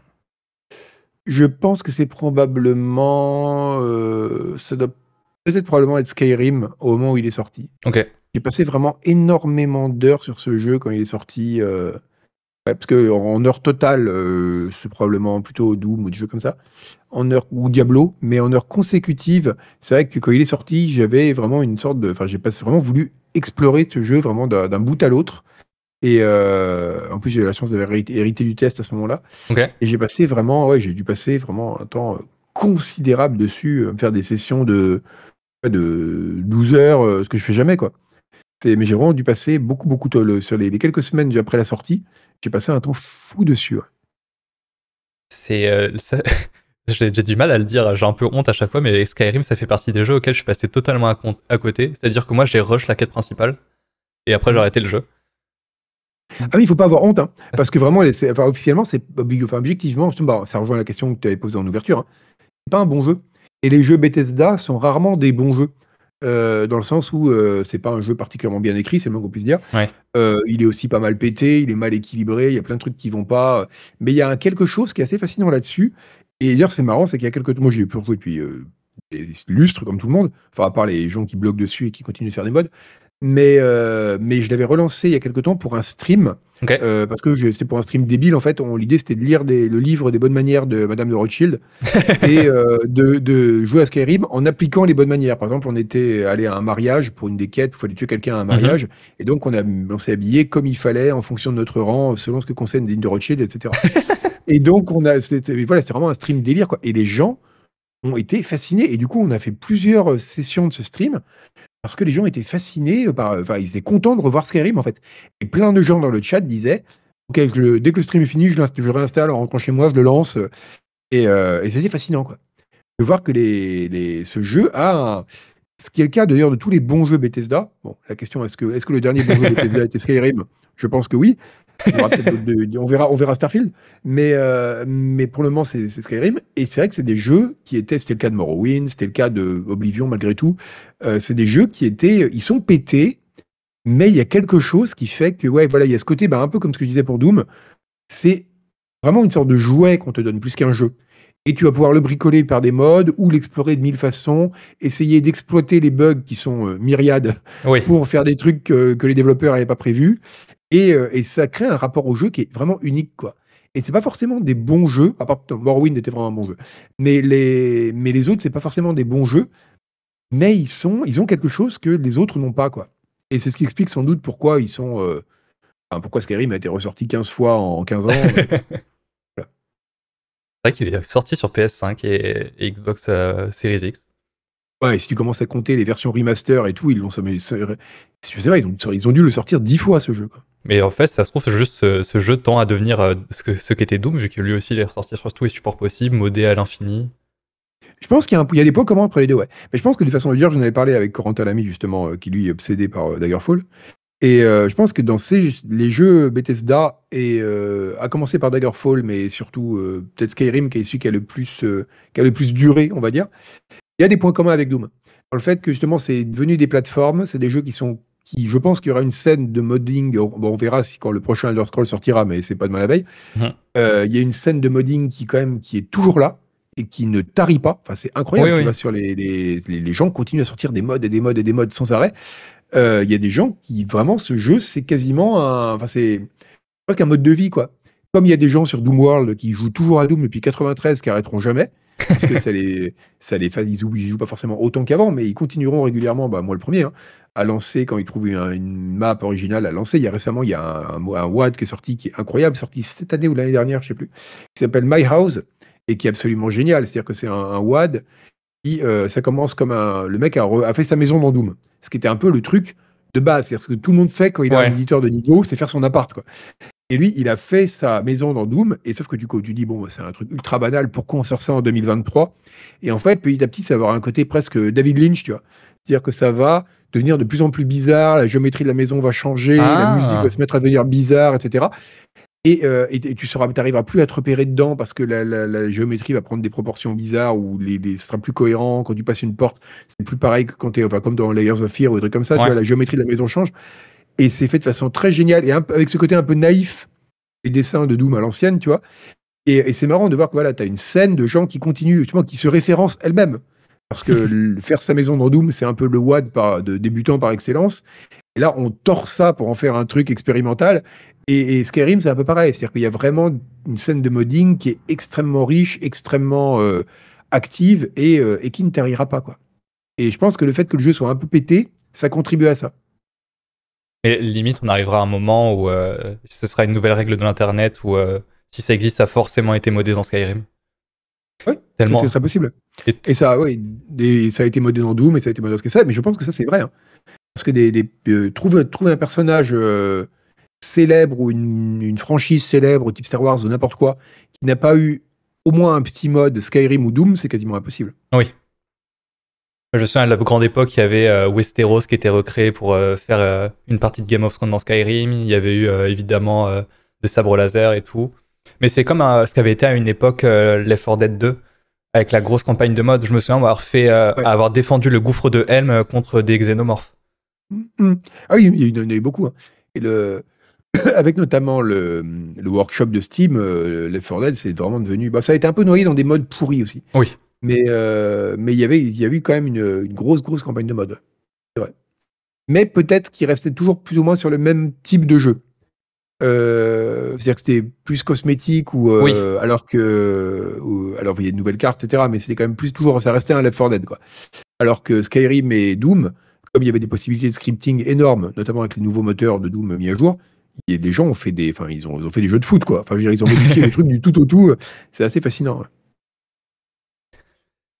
On a parlé justement euh, de ton attrait aussi pour tout ce qui est horreur. Là, on a parlé de Layer of Fear il y a quelques instants. C'est quoi le jeu qui t'a le plus terrorisé? Amnésia. ok. Alors là, il n'y a pas une seconde d'hésitation. Amnésia, j'ai pas réussi à le finir. Je l'ai fini en regardant des vidéos YouTube. Ok. Euh, ça m'a fait, mais un. Bon, après, c'est assez banal comme réponse. Hein. Mais ça, c'est vraiment, ça m'a terrifié ce, ce, ce, jeu. Et, euh, et c'est marrant, c'est que ça montre du coup une, quelque chose de. Parce que bon, je suis plutôt flippé. Euh, je suis compliqué parce que j'aime beaucoup les films d'horreur, mais j'en ai très très peur. Donc je peux pas aller voir au cinéma quand ils font trop peur. Il faut que je regarde l'après-midi chez moi, tu vois, quand il y a du soleil. mais euh, ça dépend des films d'horreur. Il y en a, ça passe, mais, euh, mais ceux qui sont vraiment très, tu vois, par exemple, c'est It Follows, mais j'ai pas dormi pendant une semaine, quoi. Oui, non, mais c'est assez compréhensible parce que c'est pas de l'horreur monstrueuse, c'est de l'horreur qui peut arriver. Enfin, il y a du côté surnaturel, mais la peur, elle est partout et du coup, c'est normal. Moi, j'étais dans mon appart, il faisait 16 mètres carrés, je le connaissais très bien quand j'ai vu It Follows, mais je me retournais quand même à chaque fois que j'allais pisser. C'est terrifiant. Quand c'est de l'horreur psychologique, comme ça, c'est très très dur. Il y a C'était Deux Sœurs aussi, là, le film euh, coréen, je crois. Oui. Ou hongkongais. Euh, c'est... Non, c'est coréen. Et c'est. Euh, qui m'est vrai pareil, ça m'a, ça m'a traumatisé, quoi. Et donc voilà, j'ai un problème, c'est que j'ai, j'ai très très peur des films d'horreur, mais néanmoins, il y a quand même un. Il y a quelque chose qui est davantage dans le jeu vidéo, quoi. Tu as un degré supplémentaire qui est franchi dans la peur. Et c'est pour ça, par exemple, que Amnesia, quand tu le vois sur YouTube, fait pas très. Même si c'est du non commenté, parce que forcément, si il y a un Twitcher qui fait le pitre, mais même en non commenté, ça fait pas très peur en fait. Ça fait peur, mais c'est pas plus que beaucoup moins que la moyenne mhm. des films d'horreur bien faits. Quoi. Mais quand il joue, c'est euh, le fait de savoir, c'est comme Alien Isolation. Quoi. Tu tournes la tête et le truc, il va peut-être être là, c'est terrifiant. Et, euh, et, la VR, n'en parlons même pas. Euh, je sais plus qui avait dit que ce qui était terrible dans l'horreur en VR, c'est que un film d'horreur, tu peux toujours détourner le regard et regarder à côté de la télé. Quoi. Dans le VR, dans la VR, tu peux pas. même si tu fermes les yeux, tu as encore le son, tu es encore complètement dedans. Quoi. Donc euh, il y, a un degré et pour l'horreur, le jeu vidéo et la VR encore plus, sont extrêmement efficaces. C'est euh, tout à fait. Est-ce que c'est est-ce que c'est à mettre au crédit du jeu vidéo ou pas? Je sais pas parce que là finalement le, le jump scare ou le monstre caché dans le placard c'est euh, c'est assez facile, mais néanmoins ça marche très bien. Et Amnesia, ouais, il m'a terrifié. Bah, je pense qu'il y a eu un côté où le jeu vidéo a apporté quelque chose de nouveau à l'horreur, dans le sens où ça a déclenché des nouvelles peurs. De... Parce que dans un... quand tu regardes un film, tu peux pas te dire, ouais, si je me retourne, le monstre, ça se trouve, il va être derrière moi. Dans un jeu vidéo aussi, c'est le cas. Oui. Et ça te donne, ça conscientise à 360 la peur, au lieu que ça soit juste devant toi ou juste euh, quand tu lis ton bouquin, un bouquin d'horreur dans ton imagination.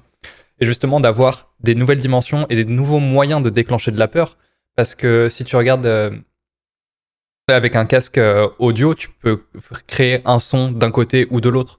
Ça a vraiment cette spécialisation et justement le fait de devoir aller de l'avant et d'affronter ta peur, ça tu l'as pas dans un film parce que le film il te prend par la main et il te montre ce qu'il veut que tu lui montres. Oui, et puis en plus, quelque part, tu es impliqué aussi au-delà du fait d'avoir le courage d'aller vers, vers ce que tu veux fuir ou, ou vers quoi tu veux aller, tu as quand même le, as aussi une responsabilité quelque part de tes actes. Oui. cest dire, euh, ben là, je peux tourner et je vais peut-être me faire bouffer, mais j'aurais pu fuir. Et là, là, il y a quelque chose qui est vraiment une expérience. Euh, je pense que c'est quelque chose de, bah, qui touche vraiment à un côté très intime de l'expérience de la peur, mais vraiment d'un point de vue euh, biologique, quoi. Oui. C'est-à-dire que vraiment, c'est-à-dire que non seulement tu es flippé parce que tu es dans une situation qui est stressante, mais en plus tu te dis, ma survie est en jeu, il faut que je prenne la bonne décision, je peux me tromper. Et hmm. ce sera ma responsabilité si je me trompe. C'est comme, euh, je sais rien, si tu te trouves dans une situation, un tremblement de terre ou un truc comme ça, euh, où est-ce que je vais me mettre à l'abri Chaque seconde compte, quoi. Et euh, c'est pas pareil qu'un film où en effet tu as un déroulé.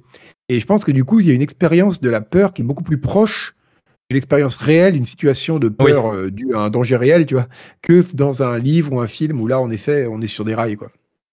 Bah, je sais que dans Isolation, à chaque fois que je rentrais dans un nouvel environnement, mon premier réflexe c'était regarder où étaient les endroits pour me planquer, où étaient les conduits d'aération pour fuir le plus vite possible. Mmh, c'est ça, voilà. Tu prends vraiment des réflexes de type traumatisé, quoi. c'est assez, euh, assez, impressionnant. Mais euh, il y a aussi ça euh, qui est très fort dans le jeu vidéo, c'est de te créer la peur de l'inconnu et de te laisser le choix soit d'aller explorer l'inconnu, soit de pas y aller. Dans Amnesia, comme tu dis, chaque nouvelle porte peut y avoir un monstre qui va venir t'attaquer et je me souviens, une des. Cette phase incroyable d'Amnesia, la première fois que tu as les monstres dans l'eau, je sais pas si tu vois de, quoi je parle. Ouais, ouais, oui, le truc qui, bah, qui fait les, éclaboussures, là. Enfin, tu, vois, tu le vois pas, mais tu vois le. Ouais. C'est ça. C'est, t'arrives dans cet endroit, tu fais, bah, très bien, euh, il y, a de la flotte partout, euh, au pire, je serais mouillé. Et en fait, tu vois un monstre qui essaye de te bouffer les pieds, et là, ok, il faut que je me débrouille et il faut que je progresse sans voir la menace. Hmm. C'est-à-dire, tu sais que le modèle 3D de ce monstre, c'est une sphère, en fait. Oui, y a des mecs qui sont, ils sont amusés à regarder dans le, à quoi il ressemblait pour, dans les archives du jeu. En fait, c'est juste une sphère. Euh, et je trouvais ça assez génial. Et je l'ai refait il y a quelques mois, Amnesia. Et je pense qu'à l'époque, il était quand même assez euh, auréolé, de son aura de le jeu qui terrorise. Euh, c'est aussi le premier jeu à sensation sur YouTube. Mmh. mais, vrai.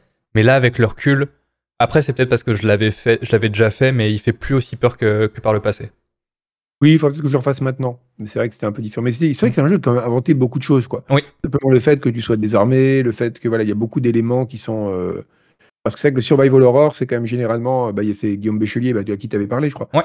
Euh, qui, euh, qui s'est intéressé au survival horror, qui est vraiment un jeu où il y a la question de la survie, mais avec tout ce qu'il y a d'attrition, de, gestion des ressources, etc. Là, la question se pose même pas, quoi. C'est de toute façon, t'as pas d'armes, donc c'est même pas comme si t'avais peu de munitions, quoi. Et c'est quand même un degré au-dessus dans le on sera là. Et, euh, mais oui, c'est vrai que c'était le premier. Si, il y a un jeu qui a fait très peur aussi dans les. Dans les... Mais là, c'est de façon. Alors là, pour le coup, c'est vraiment cheap. C'est Five Nights at Freddy's. Oui. C'est un jeu qui fait super peur. Alors que là, pour le coup, c'est vraiment la forme la plus et nulle d'horreur, quoi. Ah oui, c'est du jumpscare à gogo. Ouais, c'est du jumpscare de merde, mais ça marche très bien. Ça marche très bien.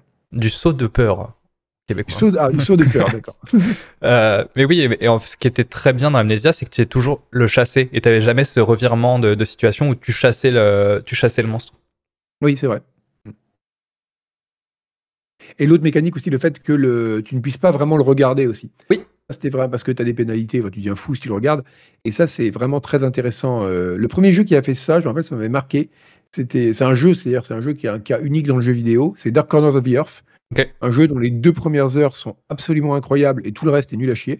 vraiment, bon, après, le développement a été chaotique, ils n'avaient pas de budget, c'était l'enfer, ça a coulé les studios d'ailleurs. Mais euh, qui était une adaptation de, Lovecraft. Et il y a des passages qui sont vraiment très bien. Tu as une mécanique de, pareil, de peur. Enfin, le personnage peut devenir graduellement fou, à tel point que si tu le, tu le fais trop regarder les choses qui traumatisent, à la fin, il se flingue.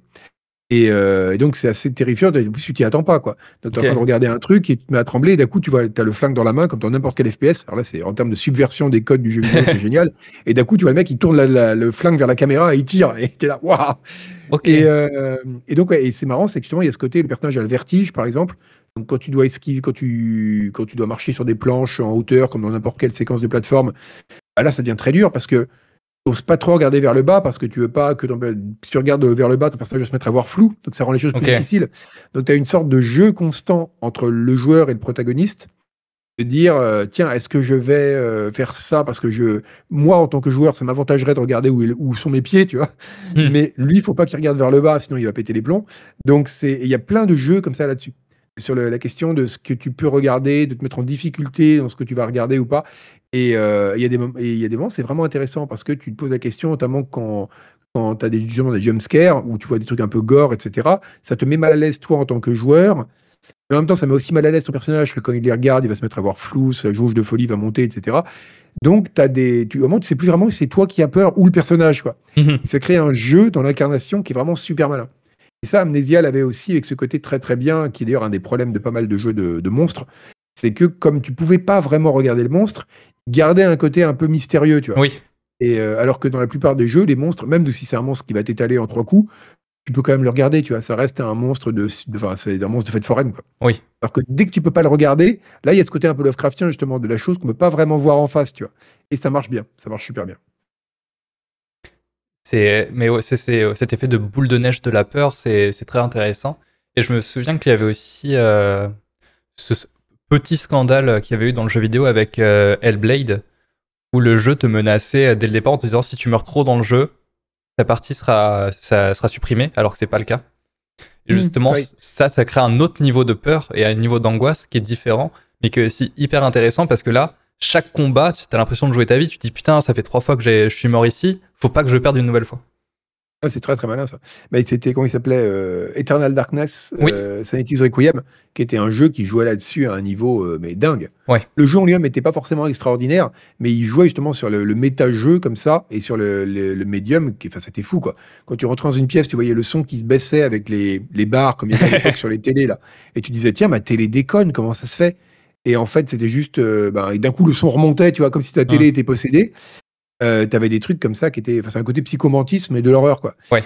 Et, euh, et, ça marchait super bien. Ça marchait super bien parce que t'avais, euh, avais aussi un truc, tu rentrais dans une salle et il y marqué merci d'avoir joué euh, bientôt Eternal Darkness 2, tu vois. et en fait, c'était complètement délirant. Enfin, en fait, quand ton personnage devenait fou, même toi, tu devenais c'était vraiment le, narrateur non fiable par excellence. Quoi. Ouais. Parce que du coup, avais, tu pouvais même plus avoir confiance dans ce que le jeu te montrait même à un niveau extra-diégétique, le HUD devenait enfin, pouvait devenir faux. Enfin, et ça, c'est génial. Quoi. Parce que, comme tu dis, c'est un autre niveau de peur encore. Et ça, ça marche bien. C'est dur à faire, parce que si tu le fais trop, ça peut vite être oui, un aussi. Mais, euh... c'est ah. quand même cool. Là, t'en parlais, par exemple, les euh, Psychomantis, tout le monde s'en souvient parce que ça arrive qu'une fois dans le jeu, dans Metal Gear Solid 1, où le, ça lit ta carte mémoire, euh, ça faut que tu changes ton, ta manette de, de port. Euh, et mais ça, si c'était à chaque boss comme ça, ça aurait pas eu le même effet. Oui, c'est ça, ça deviendrait, ça, deviendrait une mécanique. Et ça, c'est un vrai problème, c'est que tu fais Psychomantis, le jeu vidéo, et que tous les affrontements sont comme ça, bah ouais, ça marche plus.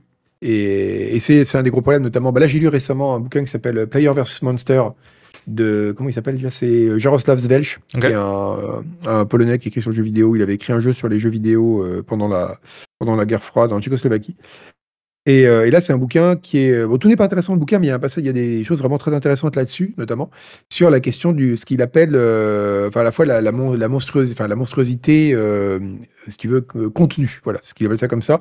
Il dit qu'il y a toujours une tension entre la, parce que pour qu'un le monstre, par définition, c'est quelque chose qui est quelque part bigger than life, tu vois plus grand que la vie, comme on dit euh, il y a quelque chose qui doit être, qui doit nous dépasser, qui doit avoir un côté fascinant. Euh, et un côté qui ne, qu'on ne peut pas jamais complètement penser euh, de façon claire, avec des contours établis, sans même aller dans Lovecraft, mais même le monstre en général, le, l'ogre dans les bois, il a toujours un côté euh, terrifiant. Quoi. Or, le monstre de jeu vidéo, par définition, il est quantifiable. Tu vois, c'est comme le bestiaire dans un bouquin Donjons et Dragons. Il a des stats, il a un début, une fin. On va le tuer à 20 000 exemplaires d'ici la fin du jeu. Mhm. Et il y a toujours une tension dans le jeu vidéo entre ces deux éléments. Tu vois, de dire dans quelle mesure est-ce que tous les éléments de peur, les éléments monstrueux, il faut qu'ils aient ce côté fascinant, mais en même temps, par le format lui-même du jeu vidéo, ils sont contraints d'avoir un aspect mécanique, et il y a une tension permanente entre les deux, et ça, je trouve ça assez intéressant, euh, de voir comment les différents jeux essayent de doser euh, entre les deux. En effet. Et notamment pour les aspects, euh, même les aspects un peu étranges, du genre bah, la, peur ou la surprise d'un psychomantisme, d'un truc comme ça, ça, c'est des choses qui marchent que parce qu'elles sont inattendues, et que du coup, d'un coup, c'est comme si ça sortait du cadre, quoi. Oui. Alors que si ça de, ou sinon, si on le fait trop, ça devient le cadre. Et c'est toujours très dur euh, dans tous les jeux. C'est peut-être pour ça aussi, comme tu dis, qu'Amnesia fait plus peur maintenant. C'est qu'Amnesia, à l'époque, il y avait des éléments justement qui sortaient de ce qu'on attendait d'un jeu, d'un jeu vidéo d'horreur ou la survival horror, vu que ça n'en était pas vraiment un. Et alors qu'aujourd'hui, c'est attendu en fait. Et du coup, ben, le monstre d'Amnesia, c'est devenu un monstre comme les autres, quoi. Oui. Oui, parce qu'après, il avait été modé dans Garry's Mod, euh, il y avait le modèle qui était disponible, du coup, ça, ça perdait euh, ce côté mystique du monstre. Oui, c'est ça aussi, ouais. Est-ce qu'il y a un jeu que tu désirais oublier? Pour les bonnes ou pour les mauvaises raisons? Oublier euh... De mauvaises raisons. Je sais pas. Un jeu que j'aurais oublié. Euh, non, il y en a pas. Peut-être si. Alors, c'est comme ça, il n'y en a pas. Il y en a un qui serait intéressant. Ça rejoindra un peu ce qu'on disait au début. C'est Duke Nukem Forever. Ok. Déjà parce qu'il était très mauvais. Mais bon, ça c'est pas. Mais surtout parce que je pense que c'est un jeu. Ce qui pouvait lui arriver de pire, c'était de sortir.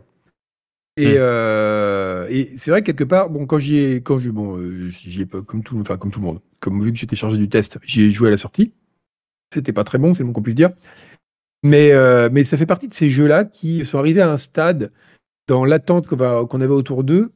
J'aurais bien aimé qu'ils sortent jamais, en fait. Oui. Je crois que c'est ce qui aurait pu vraiment être. Ça, ça aurait été une belle fin, finalement, pour, pour ce jeu. Jamais sortir. Tu aurais aimé que ce soit un vaporiciel?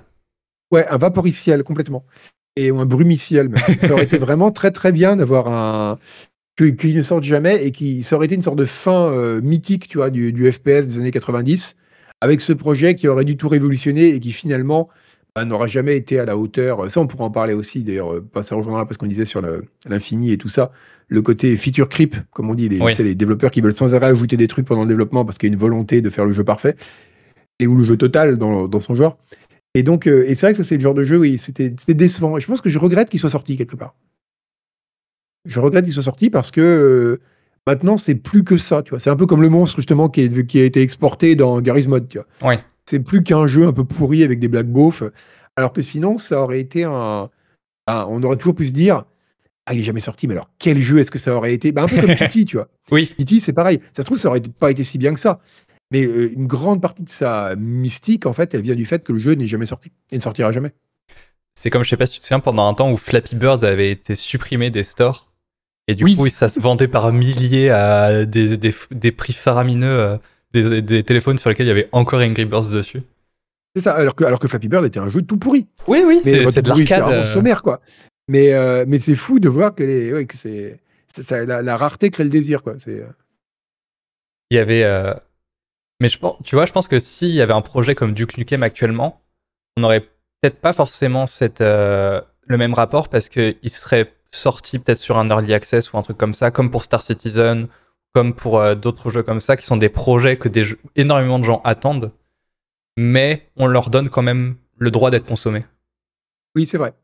vrai. Et ça, ça, alors, quelque part, sur un certain point, enfin, je pense que l'early access, c'est une très très bonne chose. Hein. oui, oui. Parce que ça permet euh, à tous les niveaux, ça permet aux gens de mieux voir la réalité du développement d'un jeu, euh, ce qui est un très gros problème parce que les joueurs en ont encore pas beaucoup idée dans leur majorité. Euh, euh, c'est un bon moyen pour les devs, ça fait d'avoir du feedback en permanence, ça permet de financer les développements et tout. Tout à fait. Mais oui, on perd un peu ce côté-là, c'est vrai.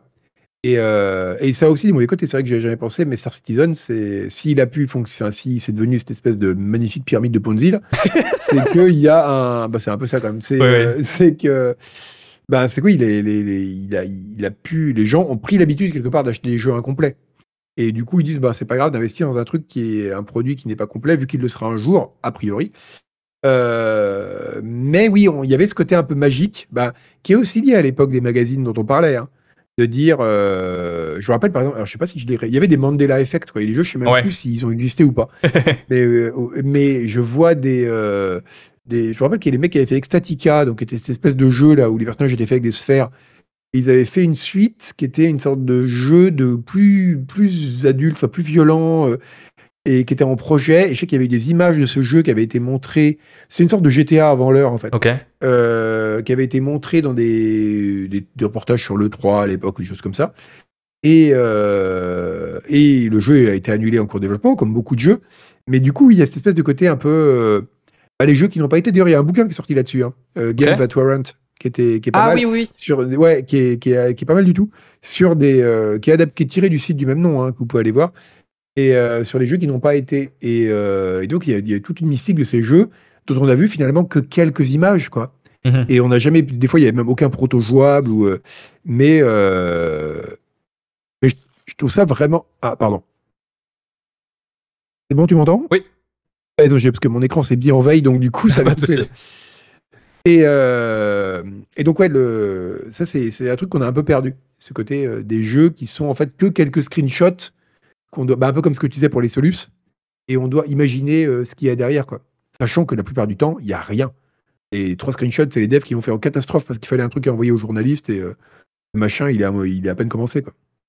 D'ailleurs, petit appel à l'aide, moi je fais partie des 10 personnes qui ont acheté Godus en Early Access, j'attends toujours qu'il sorte, pour, pour pouvoir me moquer encore plus du jeu c'est. je sens que j'ai mon meilleur ami s'est beaucoup moqué de moi quand je lui ai dit que j'avais acheté Godus et euh, que je me forçais à l'aimer. Euh, ce... J'ai jamais joué donc je vais pas me prononcer, mais oui, ça a pas l'air. Euh, Bah, je les relance. Si l'Early Access dure depuis 10 ans, je pense, que le jeu sera jamais fini. Et je l'avais relancé il y a 2-3 ans. Et quand j'ai lancé le jeu, euh, j'étais sur un jeu qui était devenu un jeu mobile, parce qu'il avait été porté, et je pense que c'est la version mobile qui a été reportée sur PC pour avoir les, les mises à jour les plus récentes. Oui, d'accord. Et surtout, il y avait un mec qui me parlait pendant que je jouais.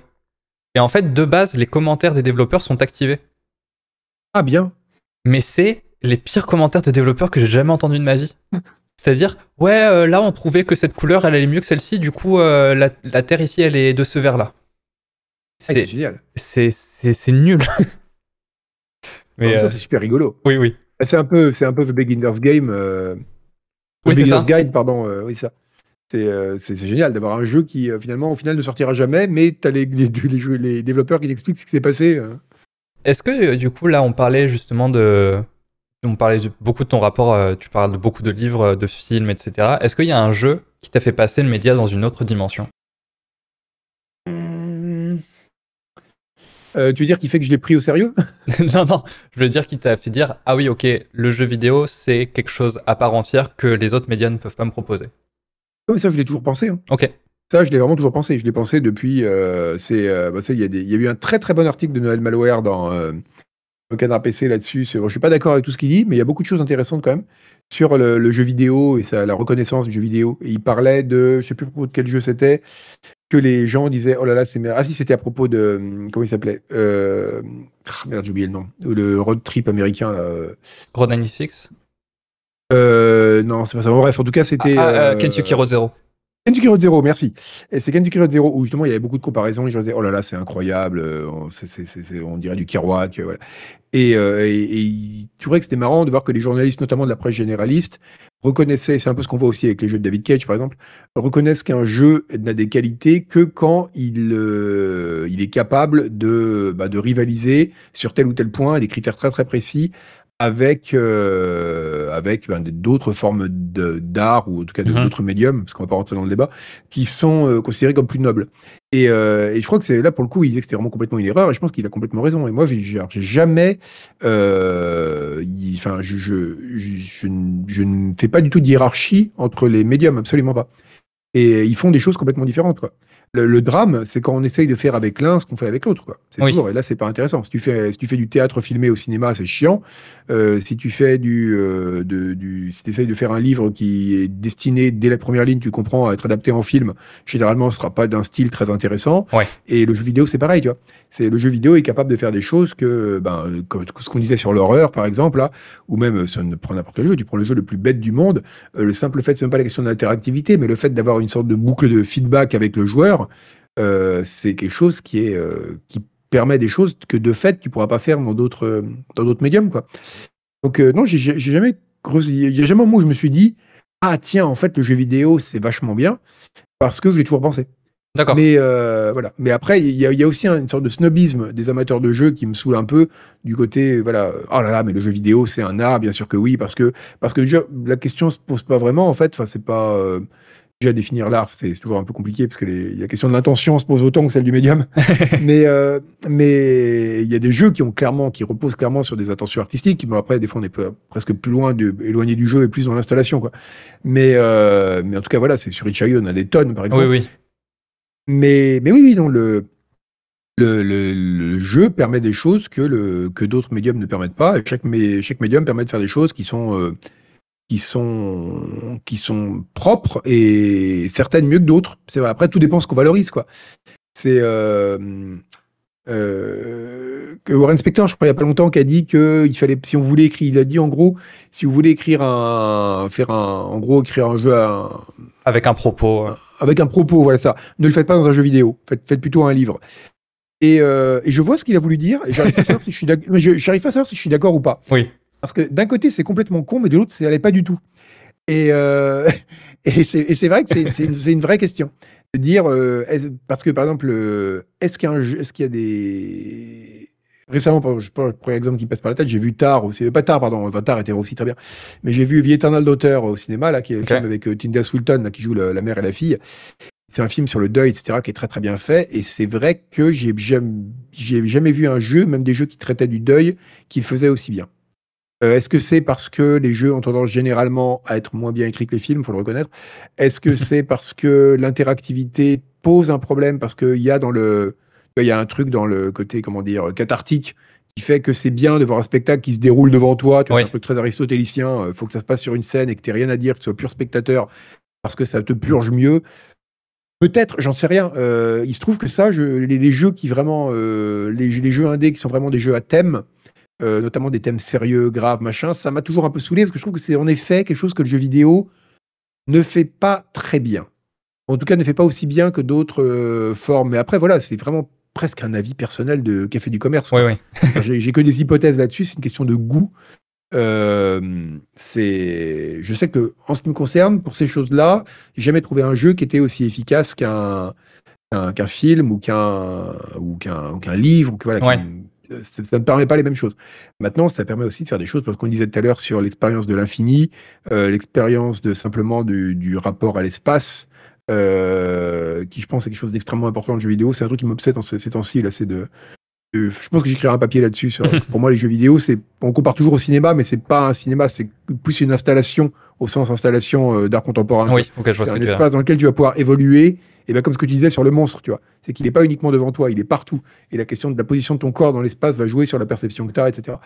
Et donc, euh, ça, c'est un truc que le jeu vidéo, par exemple, peut faire et que jamais le cinéma ou la littérature pourront faire. Mhm. Donc, c'est différent. C'est différent, voilà. Je pense que sur ce que tu dis, il y a le fond et la forme. Parce que si tu regardes euh, le God of War là qui est sorti en 2018, ça traite du deuil. L'histoire c'est Kratos qui va répandre les cendres de sa femme là où elle voulait euh, qu'elle soit répandue. Mais après, t'es sur des rails, c'est un plan séquence euh, pendant des heures et des heures où tu vas taper des zombies. C'est ça. Mais d'un côté, tu vas avoir d'autres jeux où par exemple A Short Hike ou alors Céleste qui est, qui est sur la dépression mais t'as côté ardu de la plateforme qui va servir au fait de ok je me dépasse et j'essaye de faire mieux pour pouvoir progresser. Ouais, Céleste est un jeu pour lequel ça marche bien, c'est vrai. C'est un de ceux qui a vraiment bien réussi ça. Euh, ben c'est euh, alors après je, je, je, le, concept est un peu c'est rebâché tu vois c'est le, la euh, les, les, oppositions euh, ludo, ludo narratives tu vois mais il y a quand même un petit il y a quand même toujours un peu ça c'est vrai mais je pense que ça va même au-delà de ça pense que c'est. Euh, et là, pour, alors, autant oui, en effet, dans le cas de Kratos euh, qui tue des monstres et qui après se met à pleurer, euh, il y a un problème. Et c'est le problème dans beaucoup de jeux d'ailleurs, où il y a une, hmm. vraie cassure entre les cutscenes et le, et le jeu lui-même. Même un jeu tu vois, que je trouve absolument brillant en termes d'écriture, qui est GTA 4, il y a aussi ce problème-là de différence entre les cutscenes et qui pourrait vraiment être un film noir quasiment et le et le gameplay qui bon même si c'est pas autant que le 5 ou le 3 est quand même assez bourrin. Mais, euh, mais donc oui, ça c'est une vraie, euh, c'est une, une, vraie question. Mais même dans, je pense, dans les jeux où il y a une vraie cohérence dans le propos et dans l'acte, j'ai l'impression que le jeu me touchera toujours moins. Peut-être justement parce que je suis acteur dedans, je sais pas. Mais là, c'est vraiment une question de sensibilité personnelle. Hein. Ouais. C'est pas du tout un jugement sur les capacités du médium ou ses qualités. Hein.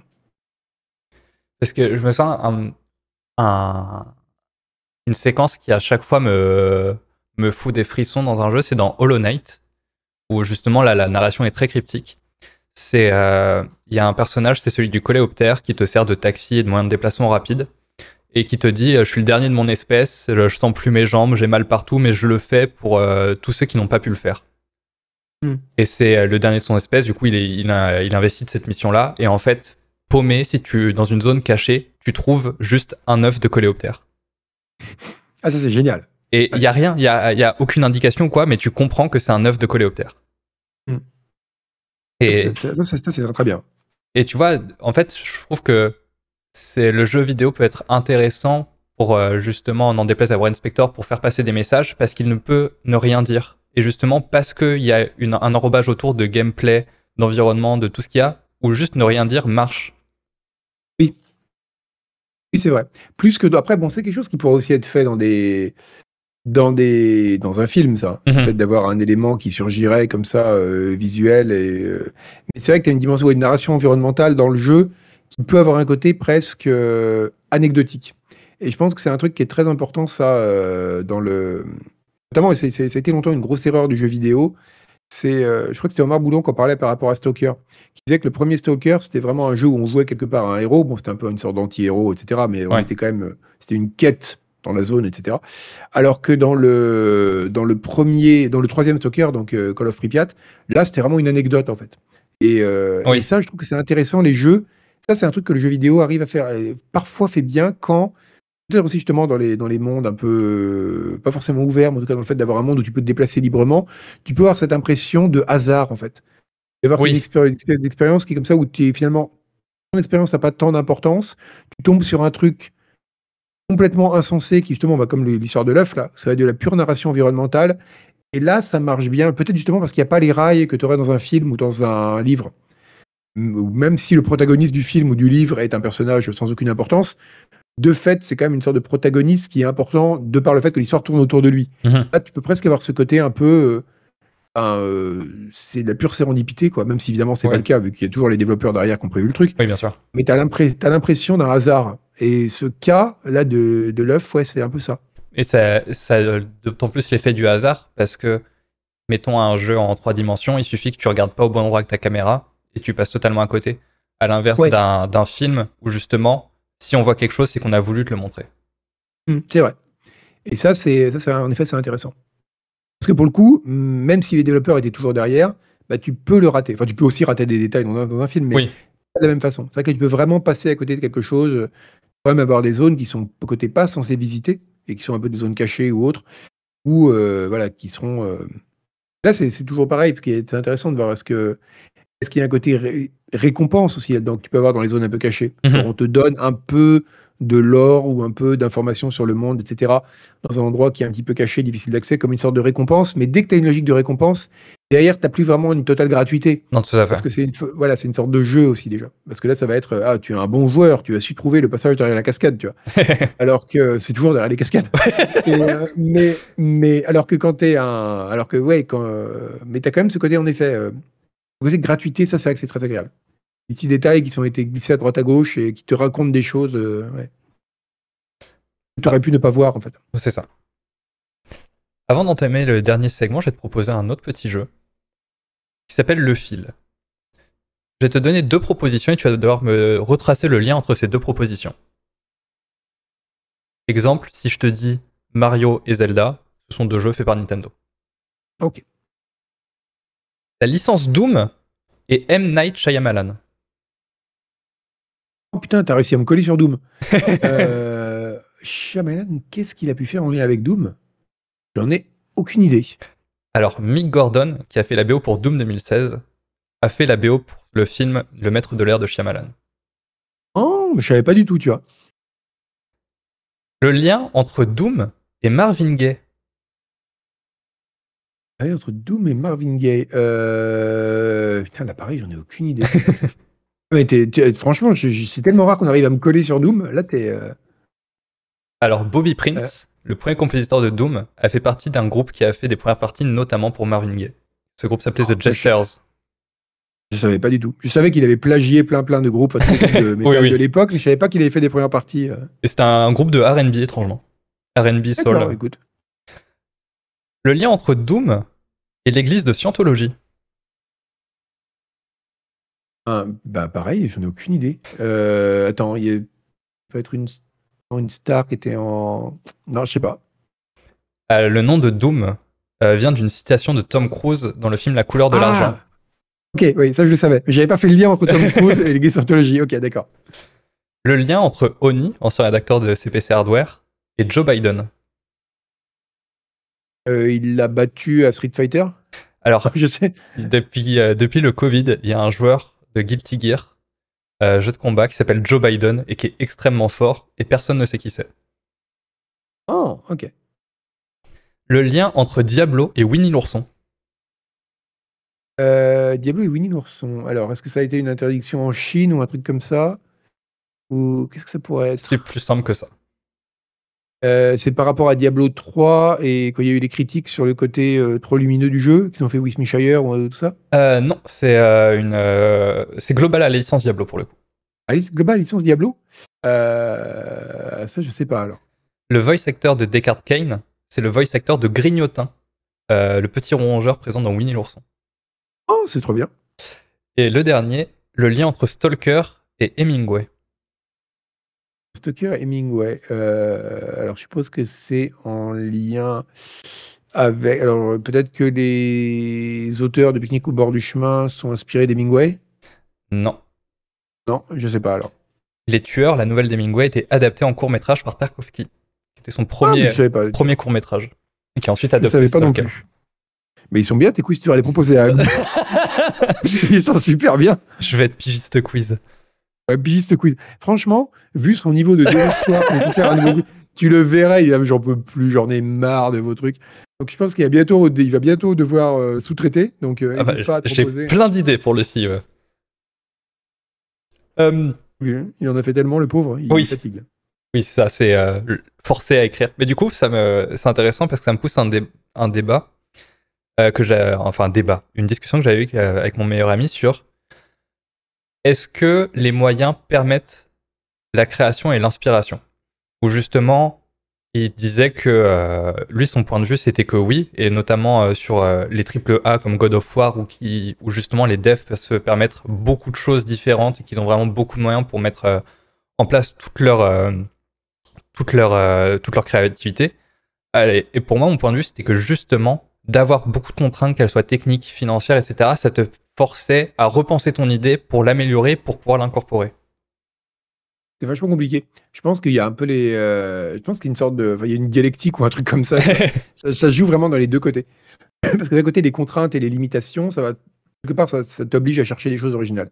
Tu sais que tu pourras jamais dépasser en qualité un jeu fait par un gros studio, donc tu vas chercher. Euh, ailleurs, encore pas, pas forcément, il y en a qui se contentent de faire la même chose en plus cheap. Mhm. Mais, euh, mais après, quand tu as beaucoup de moyens, c'est compliqué parce que je pense que les, au fur et à mesure que les moyens t'ouvrent de nouvelles portes, ils augmentent aussi le tarif d'entrée.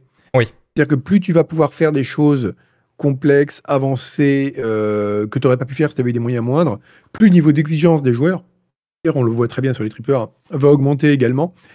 Et, euh, et, ça va devenir très très ça, ça, peut devenir très compliqué. Euh, bah justement, dans le bouquin que je te, dont je te parlais de la Player vs Monster, il parle de la question des monstres de jeux vidéo et du côté presque symbolique qu'ils avaient au début, où c'était des sortes de trucs un peu abstraits. On disait il y a un gobelin et ok, crois-moi frère, tu vois.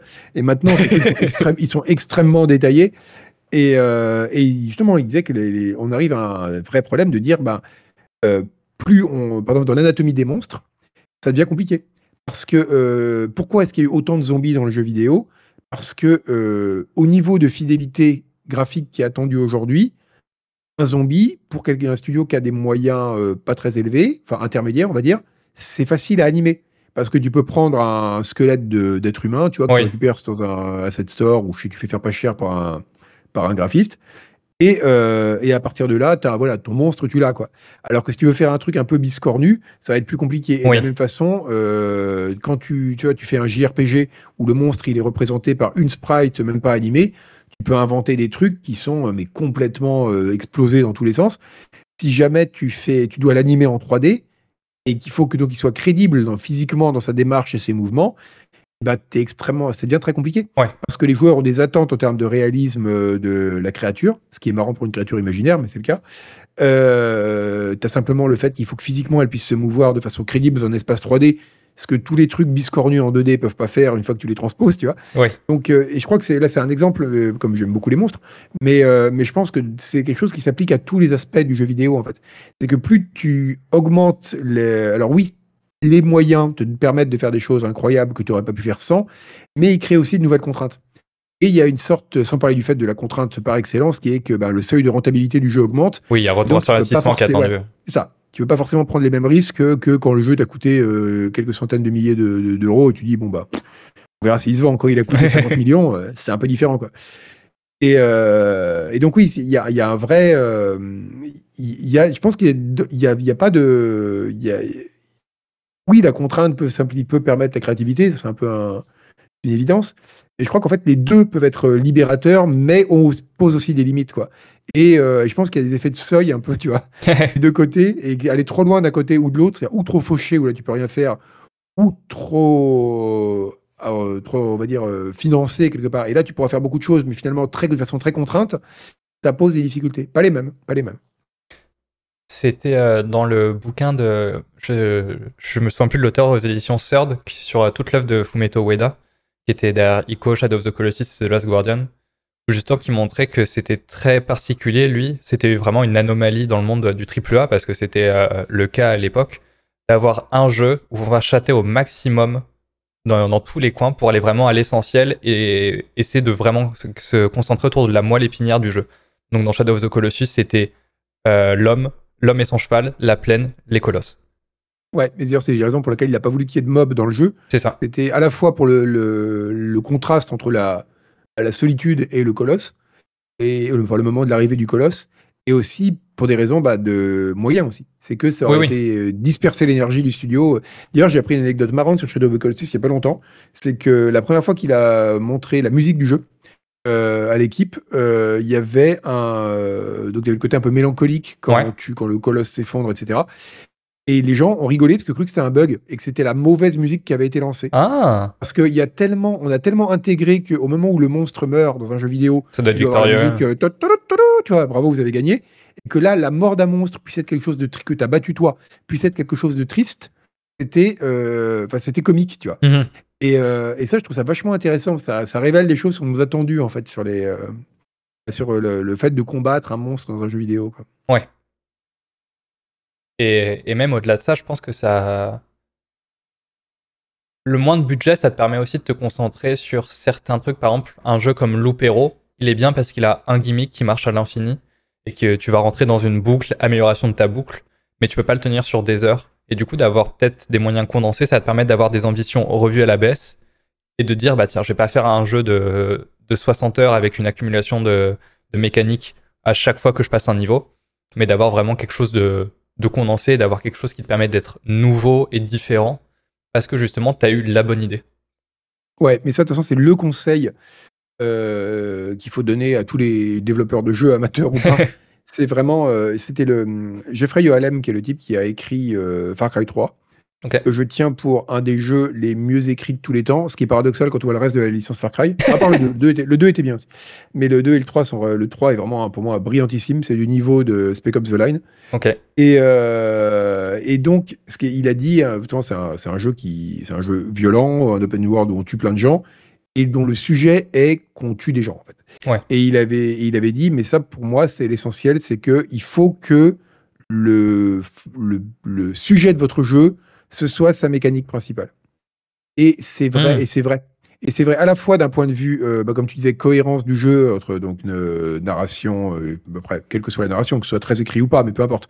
Il faut qu'un jeu, il, une, il faut qu'il y ait une sorte d'unité de lieu, tu vois. comme au théâtre, il faut que tu aies un truc, tu dis voilà, le bon sujet c'est quoi? C'est euh, il va y avoir euh, la génération euh, aléatoire et on va prendre plaisir à explorer. Ça va être, on va combattre des monstres géants. Ça va être, on va tuer des gens, des êtres humains, avec tout ça implique de tuer des êtres humains. Mais tu prends une idée et tu l'explores à fond et tu restes sur ce truc-là il faut pas aller faire un écart, bah, tu vois, justement, euh, tu vas pas disperser les cendres de ta femme ou de ta mère euh, après avoir tué des, trolls, quoi. Euh, et ça, je pense que c'est vraiment un très bon conseil. Et aussi d'un point de vue, bah, justement, simplement process de développement, notamment pour des développeurs indés qui n'ont pas beaucoup de moyens, pour éviter le feature creep dont on parlait, quoi. C'est de dire quel est, à tout moment, régulièrement, tu te, tu, tu, tu te mets devant ton miroir dans ta salle de bain et tu dis, qu'est-ce que je veux faire? Qu'est-ce que je veux dire en une phrase? Et tout doit aller dans cette direction-là. Le reste, c'est du gras, en fait. Euh, et, je crois que c'est vraiment un très très bon conseil, quel que soit le genre de jeu qu'on veut faire, en fait.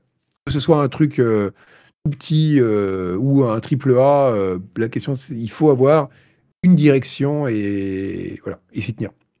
une seule, surtout.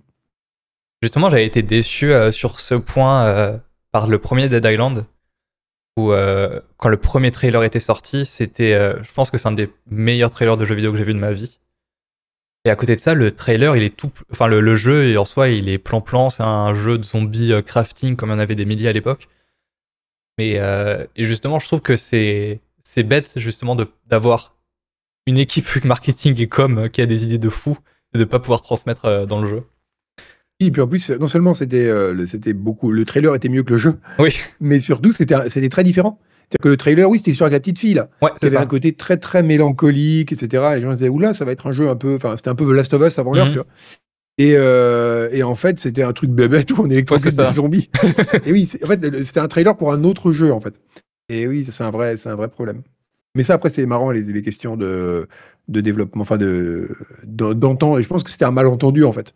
Ils ont dit aux gens, on fait un jeu de zombies. Un truc qui est très rigolo, par exemple, j'ai appris aussi ça récemment. Euh, tu sais, à la fin de Diablo 1, le héros se plante la pierre d'âme de Diablo dans la tête. Mhm. Et il devient le, le Wanderer euh, de Diablo 2.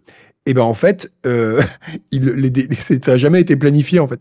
Ils avaient dit, euh, ils avaient commandé les cinématiques Diablo, donc c'était Blizzard North à une autre division de Blizzard qui s'occupait des cinématiques. Ça c'était très réputé à l'époque pour leur super cinématique, voilà. Ouais.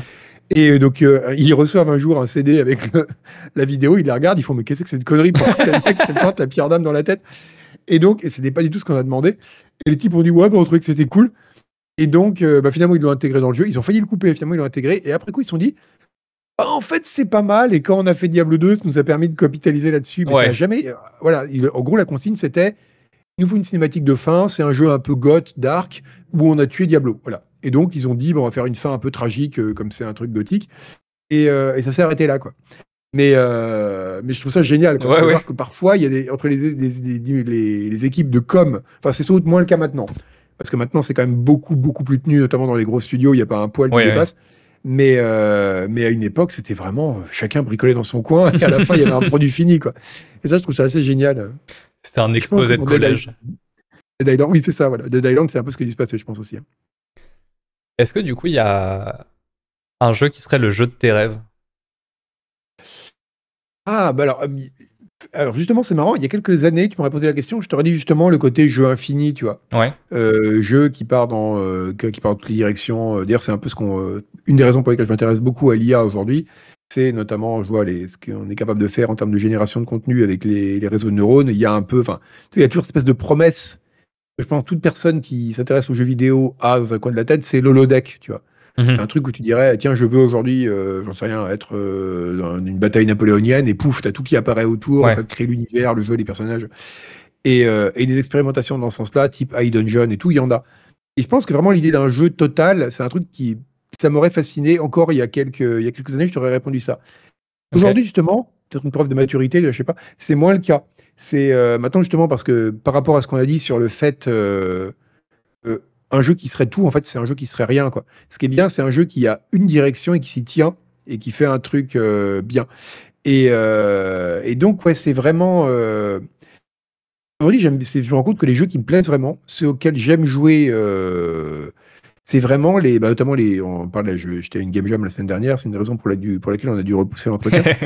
c'est les, c'est les jeux de Game Jam, c'est les jeux Itch.io, c'est les trucs sont vraiment des, des, machins expérimentaux, mais qui sont sur une direction et où tu sais pas ce que tu vas avoir, quoi. Mais qui vont partir dans une direction qui va peut-être être pas bien foutue, ou peu importe, mais une seule. Et c'est vraiment ce genre de jeu-là que j'apprécie. Donc j'ai moins l'espèce de d'attachement à un jeu idéal, parfait, euh, ou euh, jeu de mes rêves, tu vois, sur lequel je pourrais passer le restant de mes jours, mm-hmm. sur des petites expériences comme ça qui sont vraiment très... Peut-être aussi l'âge hein, qui fait que j'ai moins le temps de passer 8 heures devant un jeu, mais, euh, mais c'est vraiment ça qui m'intéresse dans le jeu vidéo. Donc c'est plus dur pour moi de répondre à cette question, alors que j'aurais pu y répondre très très facilement il y a quelques années, de dire, bah oui, évidemment, c'est le jeu, surtout pour un fan de procédural comme moi, c'est la combinatoire ultime, c'est la bibliothèque de Babel, tu vois. Euh, maintenant, c'est moins le cas. Moins le cas. Parce que je vois, justement, je vois plus les limites des jeux qui veulent euh, trop en faire. Et du coup, pour toi, l'avenir du jeu vidéo, ce serait avec les IA et la génération procédurale et de contenu comme ça? Ah, je pense que là, euh, peut-être que je me trompe complètement, mais peut-être que tout le monde se trompe complètement. Mais je pense vraiment, là j'avais fait un article il n'y a pas longtemps sur euh, Canard PC là-dessus, justement ce qu'ils sont en train de faire d'un point de vue expérimental, et c'est assez fou de voir euh, ce que. Enfin là, je suis, je suis à peu près tout ce qui se fait en matière d'IA. Ouais. Et aujourd'hui, on a déjà des trucs, enfin, on est capable de générer des modèles 3D, des texturés de façon procédurale, à une vitesse incroyable. Genre, je veux un chevalier qui tient une épée, ça te le génère évidemment, tu n'auras jamais la précision de ce que tu as avec un graphiste pour le mhm. moment. Euh, jamais, tu l'as pas pour le moment. Mais c'est quand même assez, assez ouf, quoi. Et euh, notamment avec des, ben, notamment avec les, générations de texte, euh, tu as maintenant des prototypes de GTA-like où les PNJ te parlent, des Ubisoft en train d'expérimenter un truc là-dessus, où tu peux, ben, en gros, ils te parlent, le, texte est généré de façon par une IA, quoi. Alors, Ubisoft s'en sert pour générer le contenu qui, après, une fois dans le jeu, est statique. Il y a des prototypes aussi où c'est généré en temps réel par un truc genre ChatGPT, tu vois. aller voir un PNJ et tu lui parles, t'as pas uniquement un choix de réplique, quoi. Tu lui parles de tout et n'importe quoi et il prendra en compte le contexte du jeu pour te dire euh, ah bah oui oui le dragon qui a attaqué Shadow la semaine dernière bien sûr je sais. Tu vois c'est assez euh, c'est assez bluffant. Et en termes de génération de contenu en général euh, là il y a Nvidia qui fait des tests notamment sur la génération d'images et c'est dingue. Genre il, il faut une représentation sémantique d'une ville. Genre tu vois ils te mettent un bloc bleu pour un immeuble un carré rouge pour une voiture etc ils font ça mais vraiment on dirait un jeu vidéo des premiers trucs en fil de fer tu sais de 1990 et euh, il passe ça dans un réseau de neurones et on lui a expliqué euh, quand tu vois bleu, c'est un immeuble, quand tu vois rouge, c'est une voiture. Et il te génère un truc qui est quasiment photoréaliste. Quoi. Et euh, alors pour le moment, on peut pas le faire en temps réel, bien sûr, mais parce que là, ça demande beaucoup, beaucoup de, capacité de calcul.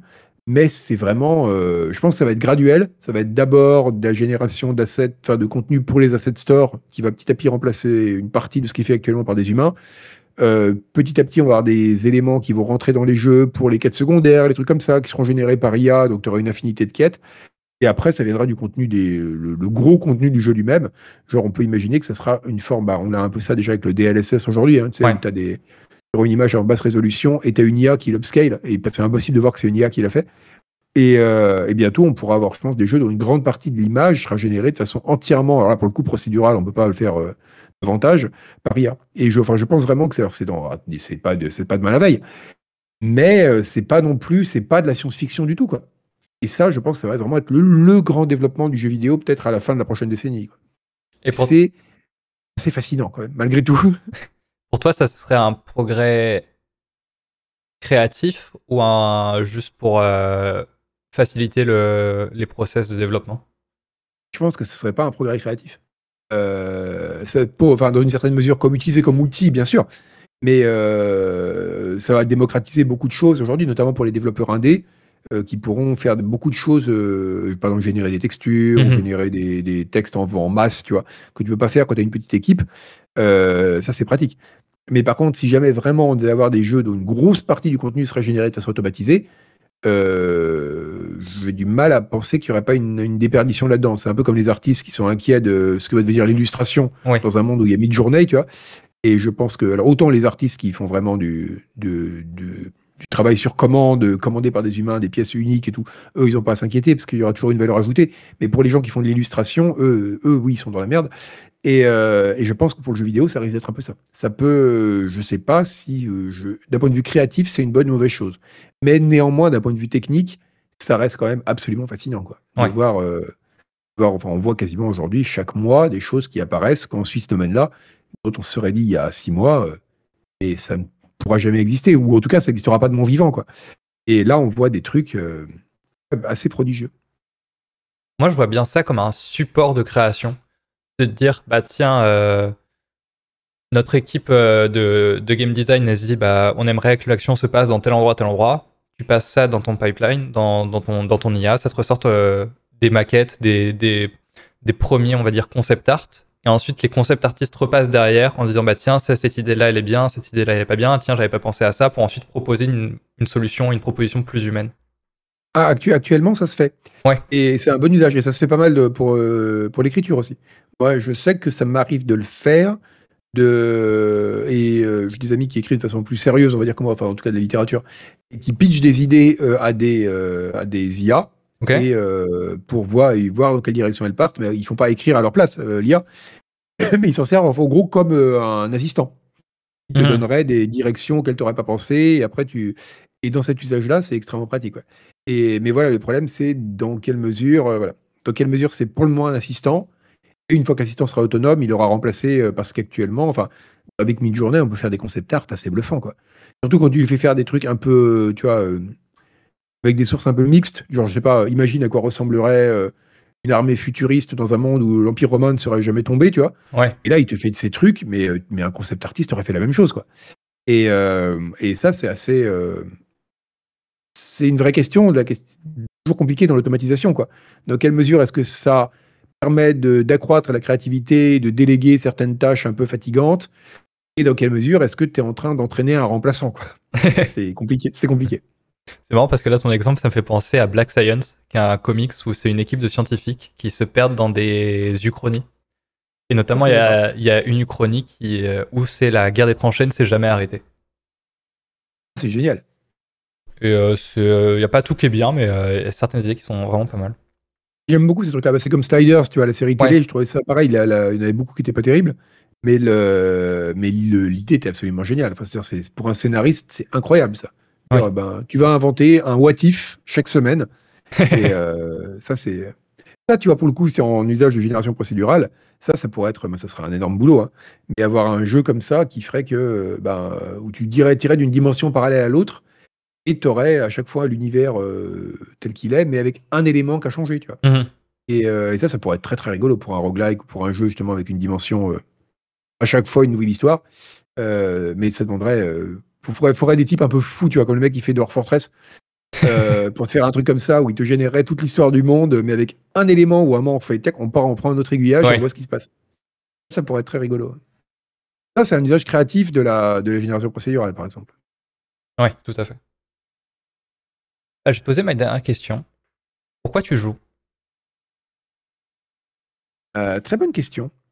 Euh, je pense que c'est. Euh, alors, il y a plein, plein de raisons, évidemment. Mais si tu veux en trouver une seule, je pense que c'est qu'il y a quelque chose dans le jeu vidéo, euh, notamment dans les jeux vidéo que j'aime bien, tout ce qui est des dimensions un peu labyrinthiques. Et il y a une dimension d'intensité, je trouve, dans le jeu vidéo, que tu n'as pas forcément dans d'autres types de médias. Parce que tu as une, as une construction dans la littérature, dans, c'est, c'est Godard qui disait euh, le cinéma, c'est comme, la, c'est comme la vie, mais sans les temps morts. et, le jeu, et le jeu vidéo est encore plus que le cinéma et la littérature, un moment sans temps mort. C'est vraiment. Euh, d'ailleurs, je pense que c'est pour ça que ça peut être peut-être dangereux, parce qu'il y a moyen vraiment, vraiment d'y passer des heures. Hein. Mais euh, c'est parce que c'est vraiment un, un, espace où il n'y a absolument aucun temps mort. Même quand le jeu est un jeu avec un rythme lent, un jeu, tout est totalement en direction d'un but et d'un truc que tu Et ça, je trouve que c'est assez fascinant, en fait. Parce que c'est une expérience qui est radicalement différente de celle que tu auras dans les formes d'art plus narratives. C'est très différent de ce que tu auras dans la vie de tous les jours. Et ça, c'est quelque chose que, pour moi, qui est vraiment propre aux jeux vidéo, quoi. Dire, tu vas être, il y a vraiment un côté, je pense que le mot d'immersion est très critiqué euh, par beaucoup de gens, pour, c'est vrai que ça veut pas dire grand chose, immersion, mais il y a un peu quelque chose de cet ordre-là. Tu peux être vraiment complètement immergé dans ce sens-là, tu vois, dans une expérience et visuelle, euh, sonore, euh, totale, quoi. Et c'est des espaces qui sont quand même des espaces quelque part euh, extrêmement plaisants, quoi. Quelle que soit la forme que ça prenne. Et je crois que c'est vraiment au fond, quand je me demande, comme ma pratique du jeu vidéo a changé, je joue beaucoup moins qu'avant, maintenant que je suis plus vieux, je, je joue plus au même jeu, enfin à part les fast FPS. Voilà, beaucoup de choses ont changé, mais ce que je continue à y chercher, c'est ça en fait. C'est vraiment cette espèce de, c'est des moments vraiment très très, vraiment des moments sans temps mort en fait, quel que soit le type de jeu des moments de, de complet accaparement dans quelque chose, et c'est pas forcément des expériences euh, qu'on a tous les jours dans l'existence, je trouve. c'est quelque chose qui me plaît beaucoup dans le jeu vidéo. Ça. Là, pour le coup, euh, pas beaucoup d'autres, euh, à part peut-être si le, peut-être les arts picturaux, quand vraiment on est complètement abandonné devant un tableau, tu vois, ou devant.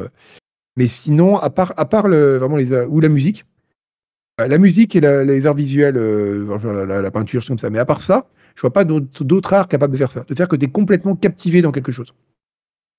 Ouais, parce que tu es, le premier acteur euh, dans un jeu vidéo, contrairement euh, à d'autres médias.